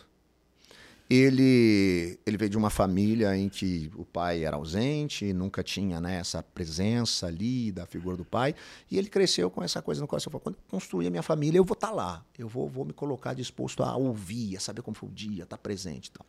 E Parou pra ouvir caso- um dia e falou assim: eu tava brincando. é, não, Deus, não, queria- não era Não, isso. mas aí ele terminava o dia, ele chegava do serviço, ele sentava lá na cozinha, ó, sentava lá na sala, pô, tô aqui disposto para ouvir. E aí, bem, senta aí pra gente conversar. Fala, não, peraí que eu tô ocupada. Aí ela ia pra cozinha e começava a fazer as coisas, para preparar o jantar para ele, fazer as coisas. E aí ele ficava bravo na sala. Pô, eu tô aqui, dispondo do meu tempo para ela, dispondo a ouvir tudo que ela tem para dizer. E ela não tá nem aí. E ela tava lá na cozinha. Preparando o jantar para ele, fazendo tudo com alegria. Ah, tô aqui servindo ele e ele nem para vir me ajudar, nem para me ajudar e me servir. É complicado. Ou, ou seja, ele tinha, né, uma linguagem do amor, né, sobre essa questão do tempo, tal e tudo mais, e ela do serviço, e eles não estavam, né, se encontrando. Então, o grande desafio, né, para você galego, para todos os homens de plantão, né, os maridos aí, é é perceber isso, né? O, o, desafio maior é que geralmente a esposa não é mono, né? Ela tem mais de uma linguagem, então você vai descobrir essas linguagens. É, é... O problema é quando é a cinco, né? Ela se sente amada de todas as formas e você tem que fazer todas essas coisas. Uma né? frase que eu guardo muito para minha vida é: não é porque a pessoa não te ama como você gostaria de ser amado que não significa que ela não te ame com todas as uhum. forças que ela possui. Porque nós temos que entender também a maneira como a outra pessoa demonstra o amor. E isso é muito importante para um relacionamento. E, e, o grande desafio né, que a gente tem aqui agora é, é o cara perceber isso. É, eu tenho essa responsabilidade de amar e que ela se perceba amada. Então eu vou ter que né, fazer de tudo para isso acontecer. E eu acho assim sensacional e, você perguntar sobre isso, porque a gente olha para esse texto, né, por exemplo, de Efésios, e muitas mulheres no nosso tempo né, é, têm uma dificuldade com esse texto porque elas acham que ele é um texto machista. Paulo está é, agindo de forma machista com esse negócio de submissão. Na verdade, na verdade, é, o escândalo ali é outro. Sabe por quê? Você está em uma sociedade onde mulheres e crianças não eram contadas a não ser como bens. Então, a esposa e os filhos eles não eram família, eles eram bens. Por isso que quando você tinha aquela coisa de, ah, o cara tem uma dívida, ele dá o filho como escravo. É, a esposa era contada, né, não como é, algo que de complementa de igual para igual, mas era algo que pertencia. Aí chega um cara maluco para escrever que tem que amar a esposa ao ponto de dar a vida para. Esse é o escândalo. É engraçado que hoje a gente né, tem mais dificuldade de, ah, esse negócio de submeter e papapá. Isso não era o escândalo da época. O escândalo, escândalo da época era, era o contrário. Outro.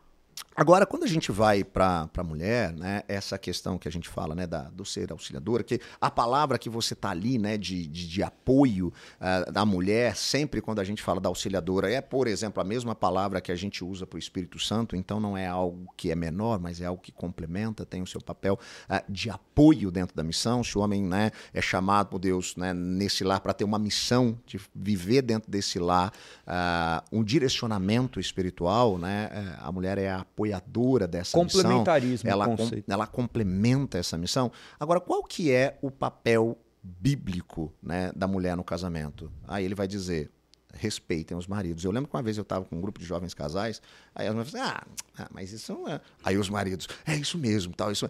Cara, é sensacional e é engraçado porque às vezes a gente não percebe que se a gente seguisse, né, com um pouquinho mais de atenção os princípios bíblicos, muitas coisas seriam diferentes da nossa vida. Imagina um casamento, imagina.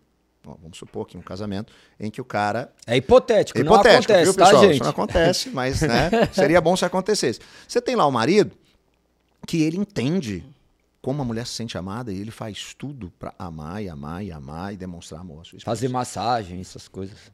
E aí, tá vendo? Ele, tá, Obrigada, ele que prometeu, tá, viu? Ó, Obrigada. ele prometeu, você pode cobrar, viu? Ele, ele é bonzinho, ele é. faz. É. E aí, o que que acontece? De um lado você tem isso, mas do outro você tem uma mulher que ela respeita o seu marido. E o que, que é isso? Né? É, às vezes a gente percebe em algumas situações a falta de sabedoria e compreensão bíblica de algumas mulheres, é, fazendo com que problemas no casamento aconteçam porque ela gera um desrespeito uh, gratuito ao seu marido. Deixa eu te falar uma coisa. Você está em uma situação, tá lá, todos os amigos, vocês saíram, estão lá, como tá. E aí o galego, sei lá, falou alguma coisa que ele não devia falar, ou foi mais. Quase não acontece Quase isso. não acontece isso. Você nunca viveu essa situação, né? uh, eu sei, eu sei que a sua vontade é na hora, na frente de todo mundo. Assim, galego, eu já te falei, não é pra falar isso, na frente dos outros, e não sei o que lá. E, e tá, sabe, aquele. Nunca mais eu vou falar isso, não sei tá, o que lá, blá, blá. Acabou. Acabou. Por quê? Na visão dele. Mas tem que fazer o quê? Você... Então dar um chutinho Opa, debaixo da mesa? Minha, minha esposa me belisca. ela me belisca discretamente. Ela, a gente já tem combinado, ela me belisca e fala assim. Excedeu, aí eu, eu paro. A perna dele é Mas, é toda roxa, a última é, vez que eu vejo. É verdade, isso acontece. Aí o que, que acontece? Eu não estou dizendo que você não precisa questionar e que ele não fala coisas erradas. Mas você vai ter sabedoria de chegar e dizer assim: em casa, Galeguinho querido. Não dá para você fazer isso desse jeito na frente dos outros. Mas é uma coisa entre vocês que, com sabedoria, você É vai ajudá-lo. Porque Sim. você vai fazer com que ele amadureça. É. E esse é o papel. O seu papel vai resolver a situação que ele já fez, você expô-lo publicamente e, e- e tornar essa situação? Não vai resolver. Sim. Agora, se você chegar para ele depois e dizer, Benzinho, ah, não dá para você falar isso mais, né? Vamos devagar. E o marido tem que dizer amém, né? E aí, o marido maduro que entende o papel da esposa e vê que ela o está respeitando, vai fazer isso. Até porque. Dá pra o- voltar isso uns cinco dias atrás? Até porque o marido que tem né, a, a cosmovisão formada pelas escrituras, ele vai entender que o papel dele, né, que é amar a esposa, é, vai fazer com que ele a ouça dentro dessa perspectiva. Né? Então, é, é, vai se complementando. Então, a grande questão né, para o relacionamento é viver isso. Ah, não é a gente fica, a, a gente vive, a gente traz né, É. para a igreja, para o nosso relacionamento como discípulos e discípulas de Jesus, coisas que elas estão ali do lado de fora em uma mentalidade completamente ligada a um mundo instável e decaído. Que é essa coisa assim, ah, a gente tem que fazer se valer, é, eu, eu mais ou é, Ego, eu né? Muito ego, Exatamente. E não vaidade. tem nada a ver com, com isso, tem a ver com se desconstruir, e ambos vão ter que se desconstruir Nossa. né? É. Ah, e, e, é, e aquilo que eu disse, né? É, nesse aspecto, a responsabilidade bíblica, ela inclusive está é, no colo do marido. Então, é, é um negócio muito complicado e muito difícil, muito mais né, para ele. Então, às vezes a, a, a gente vai falar sobre isso e as mulheres chegam assim, né? Ouvem o texto e já.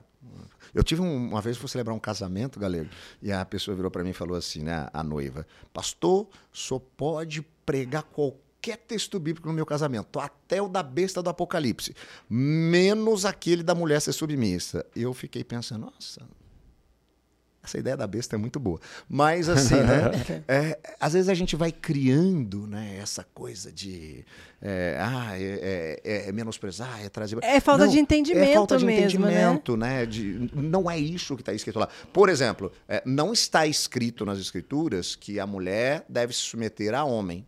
Não é isso que está escrito nas escrituras. Está escrito que a esposa ela tem né, essa submissão, essa complementarização na missão do marido. Então não é uma coisa em relação a, a qualquer homem, não é uma coisa de colocar ah, você, homem, é maior que a mulher, você, mulher, tá. Não, não é isso. Mesmo porque a Bíblia é um dos poucos relatos históricos do quais tenta elevar Exatamente, a mulher é para aquilo lugar eu que, ela falei. não tinha. É, ela não tinha. esse- A gente olha para a Bíblia. Não tinha a esse é lugar de machista. fala. Eu falo assim, gente, vocês não estão entendendo. Leia o texto no contexto.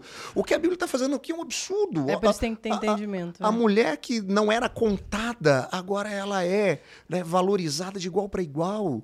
É, é uma coisa completamente fora do padrão. O pessoal de casa deve estar, mas essas coisas aí não acontecem. Justamente, o sobrenatural de Deus é muito natural. Por quê? Mediante que a não acontece, palavra, amor? e as pessoas não veem dentro de relacionamentos acontecer esse tipo de complementarismo. Hoje Aham. nós vivemos uma guerra Sim. dentro de relacionamentos. O índice de divórcios dentro da igreja é o mesmo fora. Sim. Então, as coisas de Deus hoje estão acontecendo de maneira muito natural. Então, famílias estão se restabelecendo pelo poder que há na palavra e as pessoas não estão mais é, enxergando essas famílias. É necessário que famílias se levantem como deveriam ser à luz do padrão bíblico, porque senão fica esperando realmente algo sobrenatural. Fala assim, nossa, é um milagre acontecer isso. Não, não é um milagre, deveria ser E, o que é e a natural. resposta É é para o que- casamento é exatamente voltar àquilo que eu falei da compreensão do evangelho. Porque se eu tenho uma visão clara a respeito de mim, porque assim, geralmente, né, como é que tá lá o relacionamento? Maridos e esposas estão se percebendo além ou aquém daquilo que eles são. E aí, por exemplo, se a esposa fez alguma coisa né, equivocada, ou o marido equivocado, ele se vê, né? O cônjuge se vê acima do outro, então ele se vê além né, de quem ele realmente é e vê outra pessoa aquém, ou às vezes até a pessoa se vê aquém de quem realmente é, e elas não estão se percebendo à luz daquilo que realmente importa. A, a sua nova identidade agora é aquilo que ela foi feita, justificada em Cristo Jesus, né? E, e reflete esse caráter, é uma outra compreensão de si mesmo. Quando você tem essa percepção, ou seja, por isso que a gente prega o evangelho para o nosso próprio coração todos os dias, você vai ressignificar aquilo que está à sua volta. E aí, relacionamento conjugal, familiar, pais e filhos, eh, relacionamento no trabalho, como a gente lida com as coisas, eh, acaba sendo imediato. Então a gente tem que voltar a resgatar até essa compreensão do evangelho A transformação individual, primeiramente. pessoal. Né? Porque, pessoal, é pessoal. porque assim, quando a gente fala de indivíduo, a gente também tem aquele risco de pensar é, que tudo tem a ver com o que está sendo construído em mim, inclusive a minha espiritualidade. É, e isso é um perigo, porque as pessoas às vezes estão né, tomando uma decisão e elas dizem assim, ah, mas né, é, é eu tenho o direito de ser feliz. E aí isso legitima qualquer coisa. É, mais do que uma, uma vontade ou uma questão de intimidade individual, é, mas é algo pessoal, pessoal, que tem a ver com o meu coração. Mas por que, que é diferente pessoal do, do individual? Tem a ver com essa questão né, de que nós somos feitos pessoas né, é, por Deus, a imagem e semelhança dele, e isso né, tem a ver com o um aspecto comunitário. Deus vive em comunidade. Né? Uh, e ele nos leva para esse viver que é comunitário. Né? Então a gente precisa ter essa compreensão para que a gente possa viver isso. E é claro que para isso acontecer, de maneira prática, eu vou ter que tomar algumas decisões e mudar algumas posturas. É. Porque eu posso ouvir as melhores pregações sobre casamento, ler os melhores livros sobre criação de filhos, mas se eu não estiver disposto né, a é. ter uma mudança, e isso só é possível, né? É, com a, a, dependência de Deus no Espírito Santo, porque a gente naturalmente não tem mesmo essa propensão, mas o Espírito Santo, aquele mesmo que nos convenceu do pecado, da justiça e do juízo, é aquele agora que nos capacita a experimentar as mudanças, né? Ah, tem uma frase célebre, né, de um jornalista norte-americano que ficou muito conhecido por seus livros aqui no Brasil, chamado Philip Yancey, ah, onde ele diz: Deus nos ama muito e nos aceita como nós somos e estamos, mas Ele nos ama demais para deixar que a gente continue da mesma maneira. Sim. Então Ele vai nos transformando, Ele está nos conduzindo, lembra, ao amadurecimento. Então essa transformação é necessária. Então essa disposição a perceber o que, que a Bíblia diz. Eu preciso mudar, tá certo isso aqui. Ah, como que é isso? Isso é uma progressão né? É, a gente vai vivendo isso. É, é como a gente. É estar olha... disponível? É, é, estar disponível e perceber que isso é um processo. É, é estar disponível e entender que Deus está fazendo algo na nossa vida. Porque quando você fala sobre o relacionamento, é, é, é simples, é lindo, é profundo. E, e, você pensa assim, meu, como é simples ter um casamento abençoado, próspero. Mas, ao mesmo tempo, você realmente tem que se despedir do seu ego, da sua vaidade. Porque, geralmente, o que é um relacionamento? É uma disputa entre o homem e a mulher. Eu posso mais, você pode mais. Então, e isso tudo se trata de ego, vaidade. E às vezes a falta de compreensão do evangelho no coração que te desnuda. Ah, vocês devem conhecer, talvez, o texto, um dos textos mais conhecidos do Novo Testamento, talvez depois do, do Pai Nosso, é o mais conhecido dos discursos de Jesus, são as chamadas bem-aventuranças. Né? E às vezes a gente acha que bem-aventuranças tem a ver né, com é, características e consequências de oito tipos diferentes de pessoas. E não é. Ali você tem uma fotografia, uma imagem, um, um quadro é, de alguém que é o cidadão do Reino dos Céus. Né? O cidadão do Reino dos Céus está sendo apresentado ali. É, é, é assim que a gente vê, né? Deles é o reino do céu, deles é o reino dos céus. Uh, e aí você vai tendo uma progressão. Ele começa como as bem-aventuranças dizem assim, né? Bem-aventurados, plenamente felizes. A gente nem tem palavra em português para o termo que a gente tem ali em grego, que seria uh, um superlativo do superlativo. Imagina, sei lá, o superlativo de feliz é felicíssimo, seria é, felicissississimo, alguma coisa assim. É isso que Jesus está dizendo ali, né? É, para lá de feliz, plenamente feliz. E aí ele vai dizer: aquele que é pobre de espírito. Negócio estranho. Os religiosos do tempo de Jesus se achavam ricos de espírito, achavam que Deus né, eh, os valorizava porque eles tinham boa performance. E Jesus está contrapondo os religiosos. Ele está dizendo ali, ah, bem-aventurados, plenamente felizes, são os pobres. E aí ele vai além. E o que seria um pobre de espírito? Você tem duas palavras né, que você usa no grego é, que podem ser traduzidas como pobres. Uma delas é aquele cara que né, precisa ralar muito para conseguir alguma coisa. Né? E a outra é aquele cara que não tem nem força física para conseguir a provisão do dia. Ele é um miserável indigente. É essa palavra que Jesus está dizendo. Quem que é o miserável de espírito? É aquele que consegue perceber que ele não tem nada para oferecer a Deus.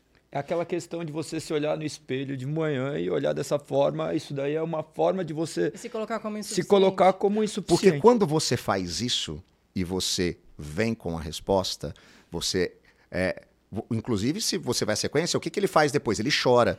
O pobre de espírito, e ele chora, porque ele vê essa situação e ele fica desesperado. Agora, quando ele se percebe perdoado por Deus em Cristo Jesus, né? Ele diz: Uau, apesar de eu não merecer, Deus me amou. Por que, que isso é importante, Liz?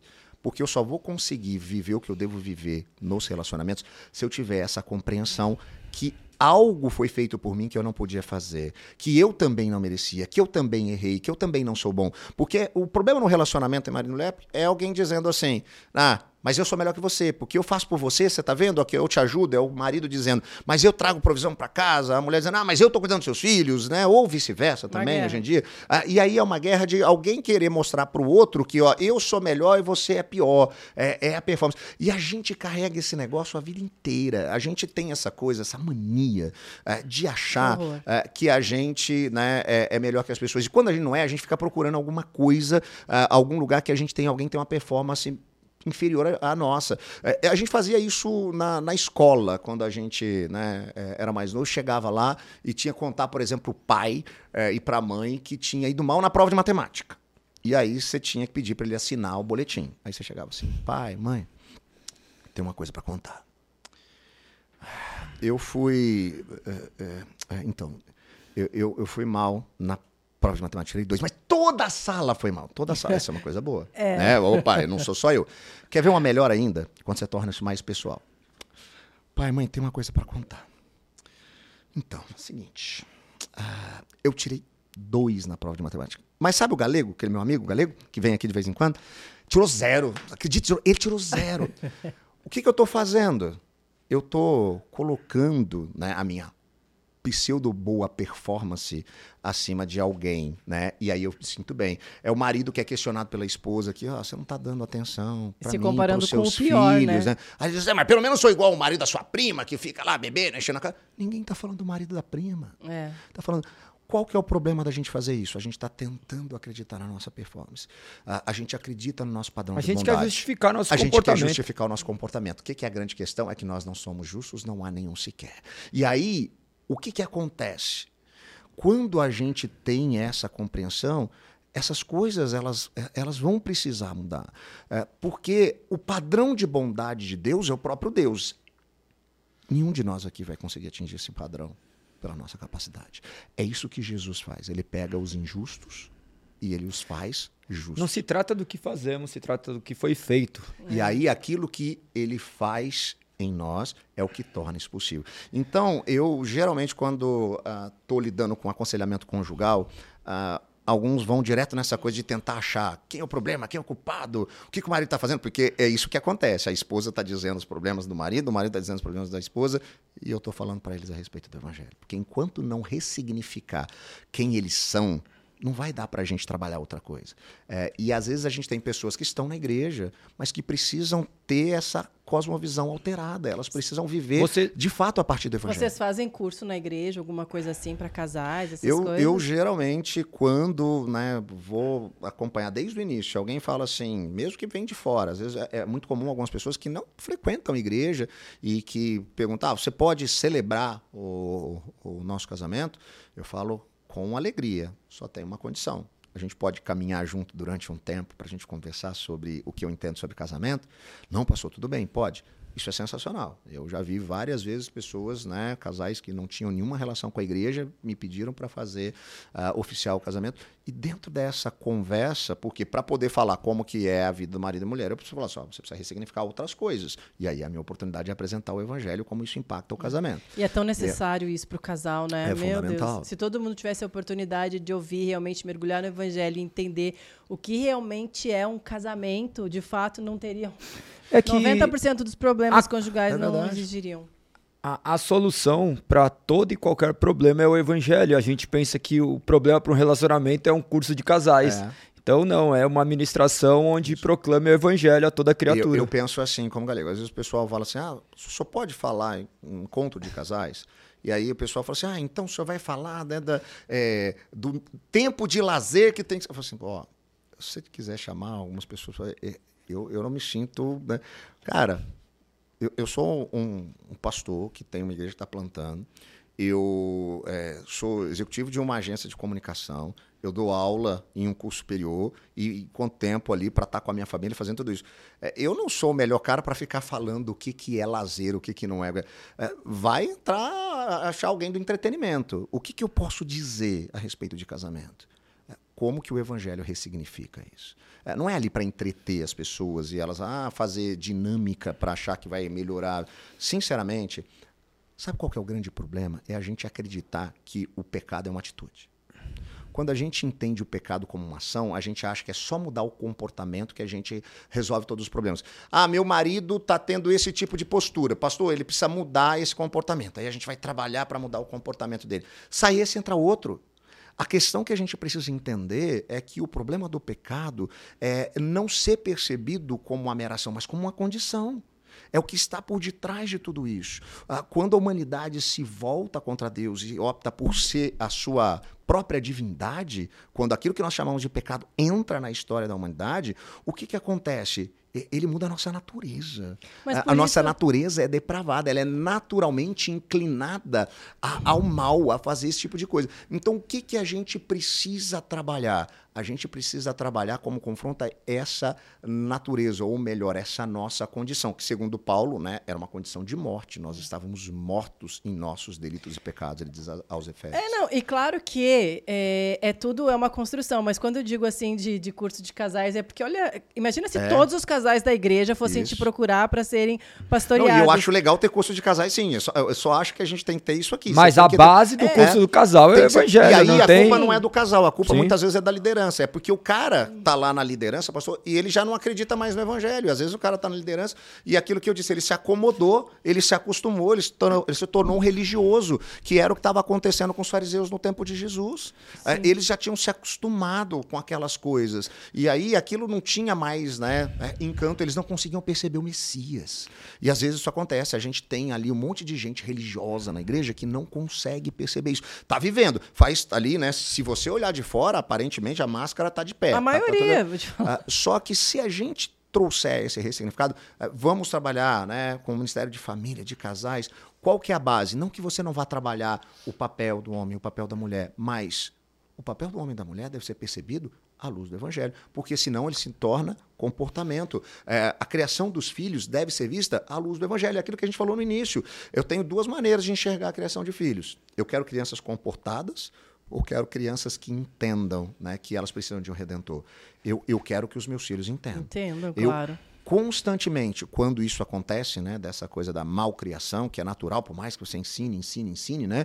Eu costumo dizer que esse negócio tá no, tá, vem no pacote aí, tem de série, né? A criança já, já nasce sabendo, porque a, a gente crê. E o recal é o evangelho, né? É, é, é, a gente crê teologicamente que essa é a natureza, a depravação total do ser humano, ele nasce assim, né? E aí o que, que acontece? Você pode até adestrar, igual você adestra um pet. Né? Você adestra o seu filho a fazer coisas né, corretas. Mas a, a motivação é totalmente equivocada. Ou é porque ele está com medo de você, né? ou porque ele está esperando ganhar alguma coisa. Quando deixar de estar tá dentro desse ambiente que você controla, o que, que essa criança vai fazer, esse adolescente vai fazer, esse jovem vai fazer? Ele vai pirar.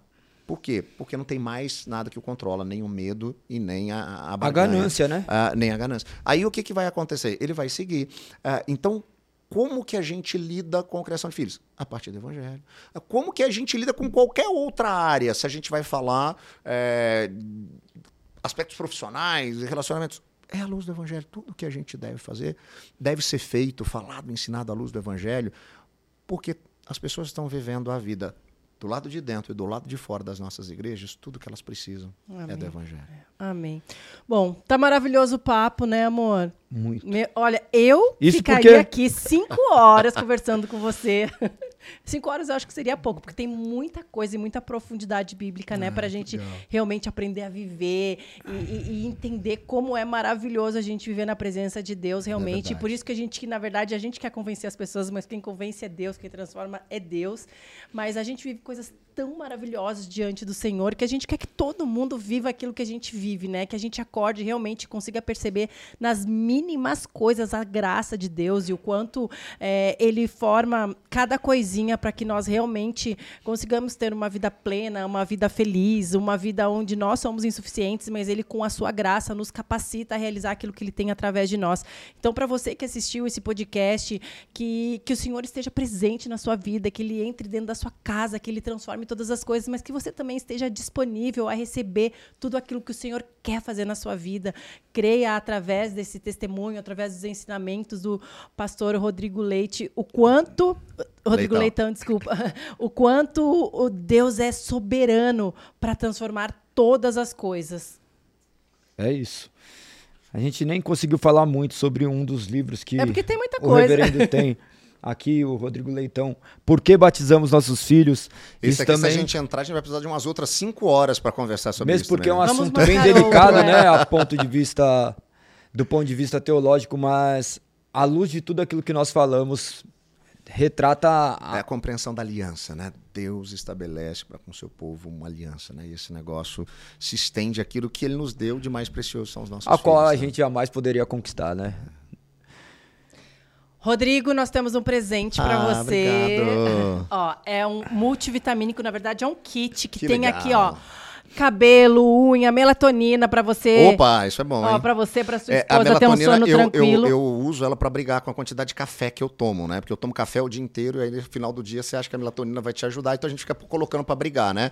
Porções de café e porções de melatonina. Cúrcuma, que é anti-inflamatório, tem legal. a, a Gami para as crianças, então assim, Opa, as nossas crianças têm dificuldade, né, para tomar vitamina, não gostam, mas isso aqui são balinhas, são todas games e são tão gostosas que você vai ter vontade de comer ah, o dia inteiro. Até as crianças. Então, Nossos filhos né? pedem para é tomar. Isso aqui, Para você cuidar corpo, alma e espírito, nós somos muito ligados nisso mesmo. E eu tenho certeza que você vai amar para sua família também.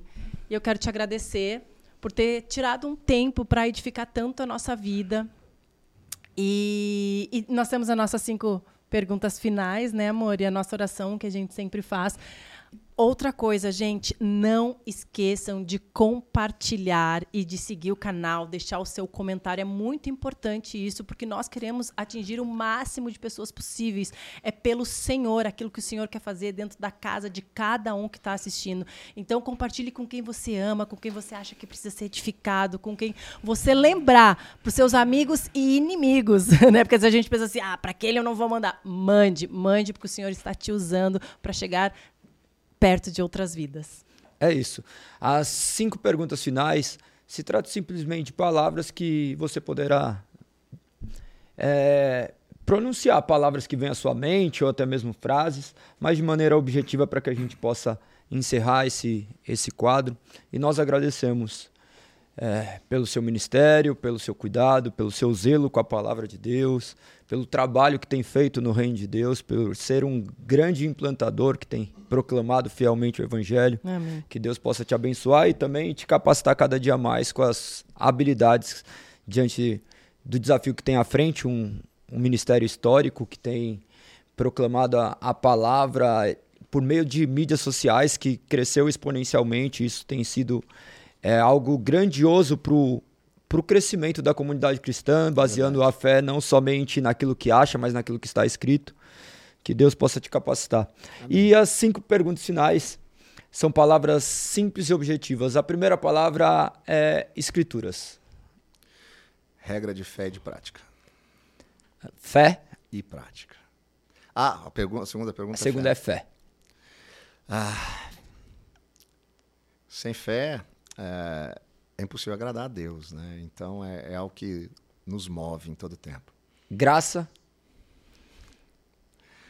É aquilo pelo qual nós somos salvos, né? Pela graça nós somos salvos por meio da fé. Isso não é uma capacidade nossa, vem de Deus. graça, Cristo, Senhor, Salvador, Messias, ah, aquele que era, aquele que é e aquele que há de vir. Deus, Poderoso, Criador de todas as coisas, que nos ama apesar de nós mesmos. amém, Amém. amém. É, vamos para a nossa oração final.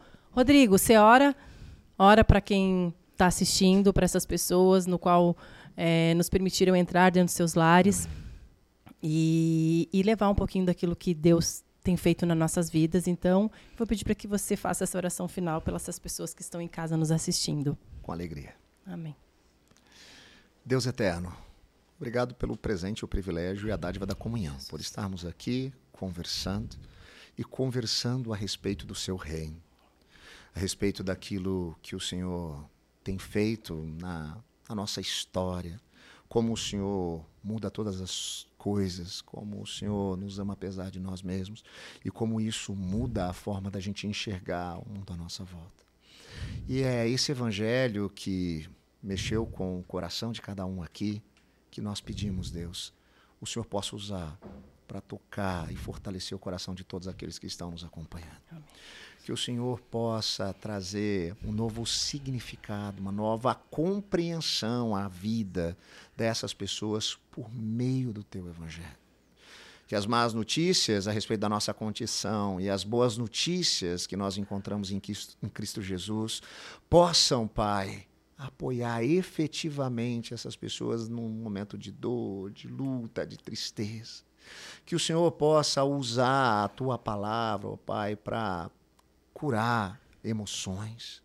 Que pessoas que têm dificuldade de perdoar e pedir perdão possam conseguir fazer isso pelo poder do teu evangelho que o Senhor possa, Deus, de fato restaurar relacionamentos por meio da tua palavra. Que o Senhor nos dê compreensão de decisão a ser tomada, de caminho a ser seguido por meio da tua palavra. Que o Senhor nos dê sabedoria, sensibilidade, discernimento para percebermos aquilo que o Senhor quer fazer em nós e através de nós, e que dessa maneira, Deus, aqueles que estão nos acompanhando possam ter o coração cheio de esperança. Porque ainda que vivamos em um mundo instável, fruto do pecado, onde lutas, dores, frustrações são uma realidade, nós temos o coração cheio de esperança, porque Jesus tornou possível nós vivermos novamente um relacionamento com o Criador e nos deu a convicção e a certeza Amém. de que um dia, quando os nossos olhos fecharem para a história, eles se abrirão para a eternidade e nós estaremos contigo. O Senhor enxugará dos nossos olhos toda a lágrima. Que o Senhor, Deus, de fato, enche o nosso coração de esperança. E eu peço, Deus, que o Senhor, por meio da tua palavra, pelas verdades do Evangelho, o Senhor possa transformar a vida, a família, a trajetória daqueles que nos ouvem. Porque nós sabemos, em Jesus podem ser feitas novas todas as coisas. e é no nome dele, do Cristo ressurreto, que nós oramos. Amém e amém. Amém. Amém. Amém. Maravilhoso. Obrigada, viu? Eu que agradeço. Pessoal, até o próximo episódio. Um grande beijo para vocês.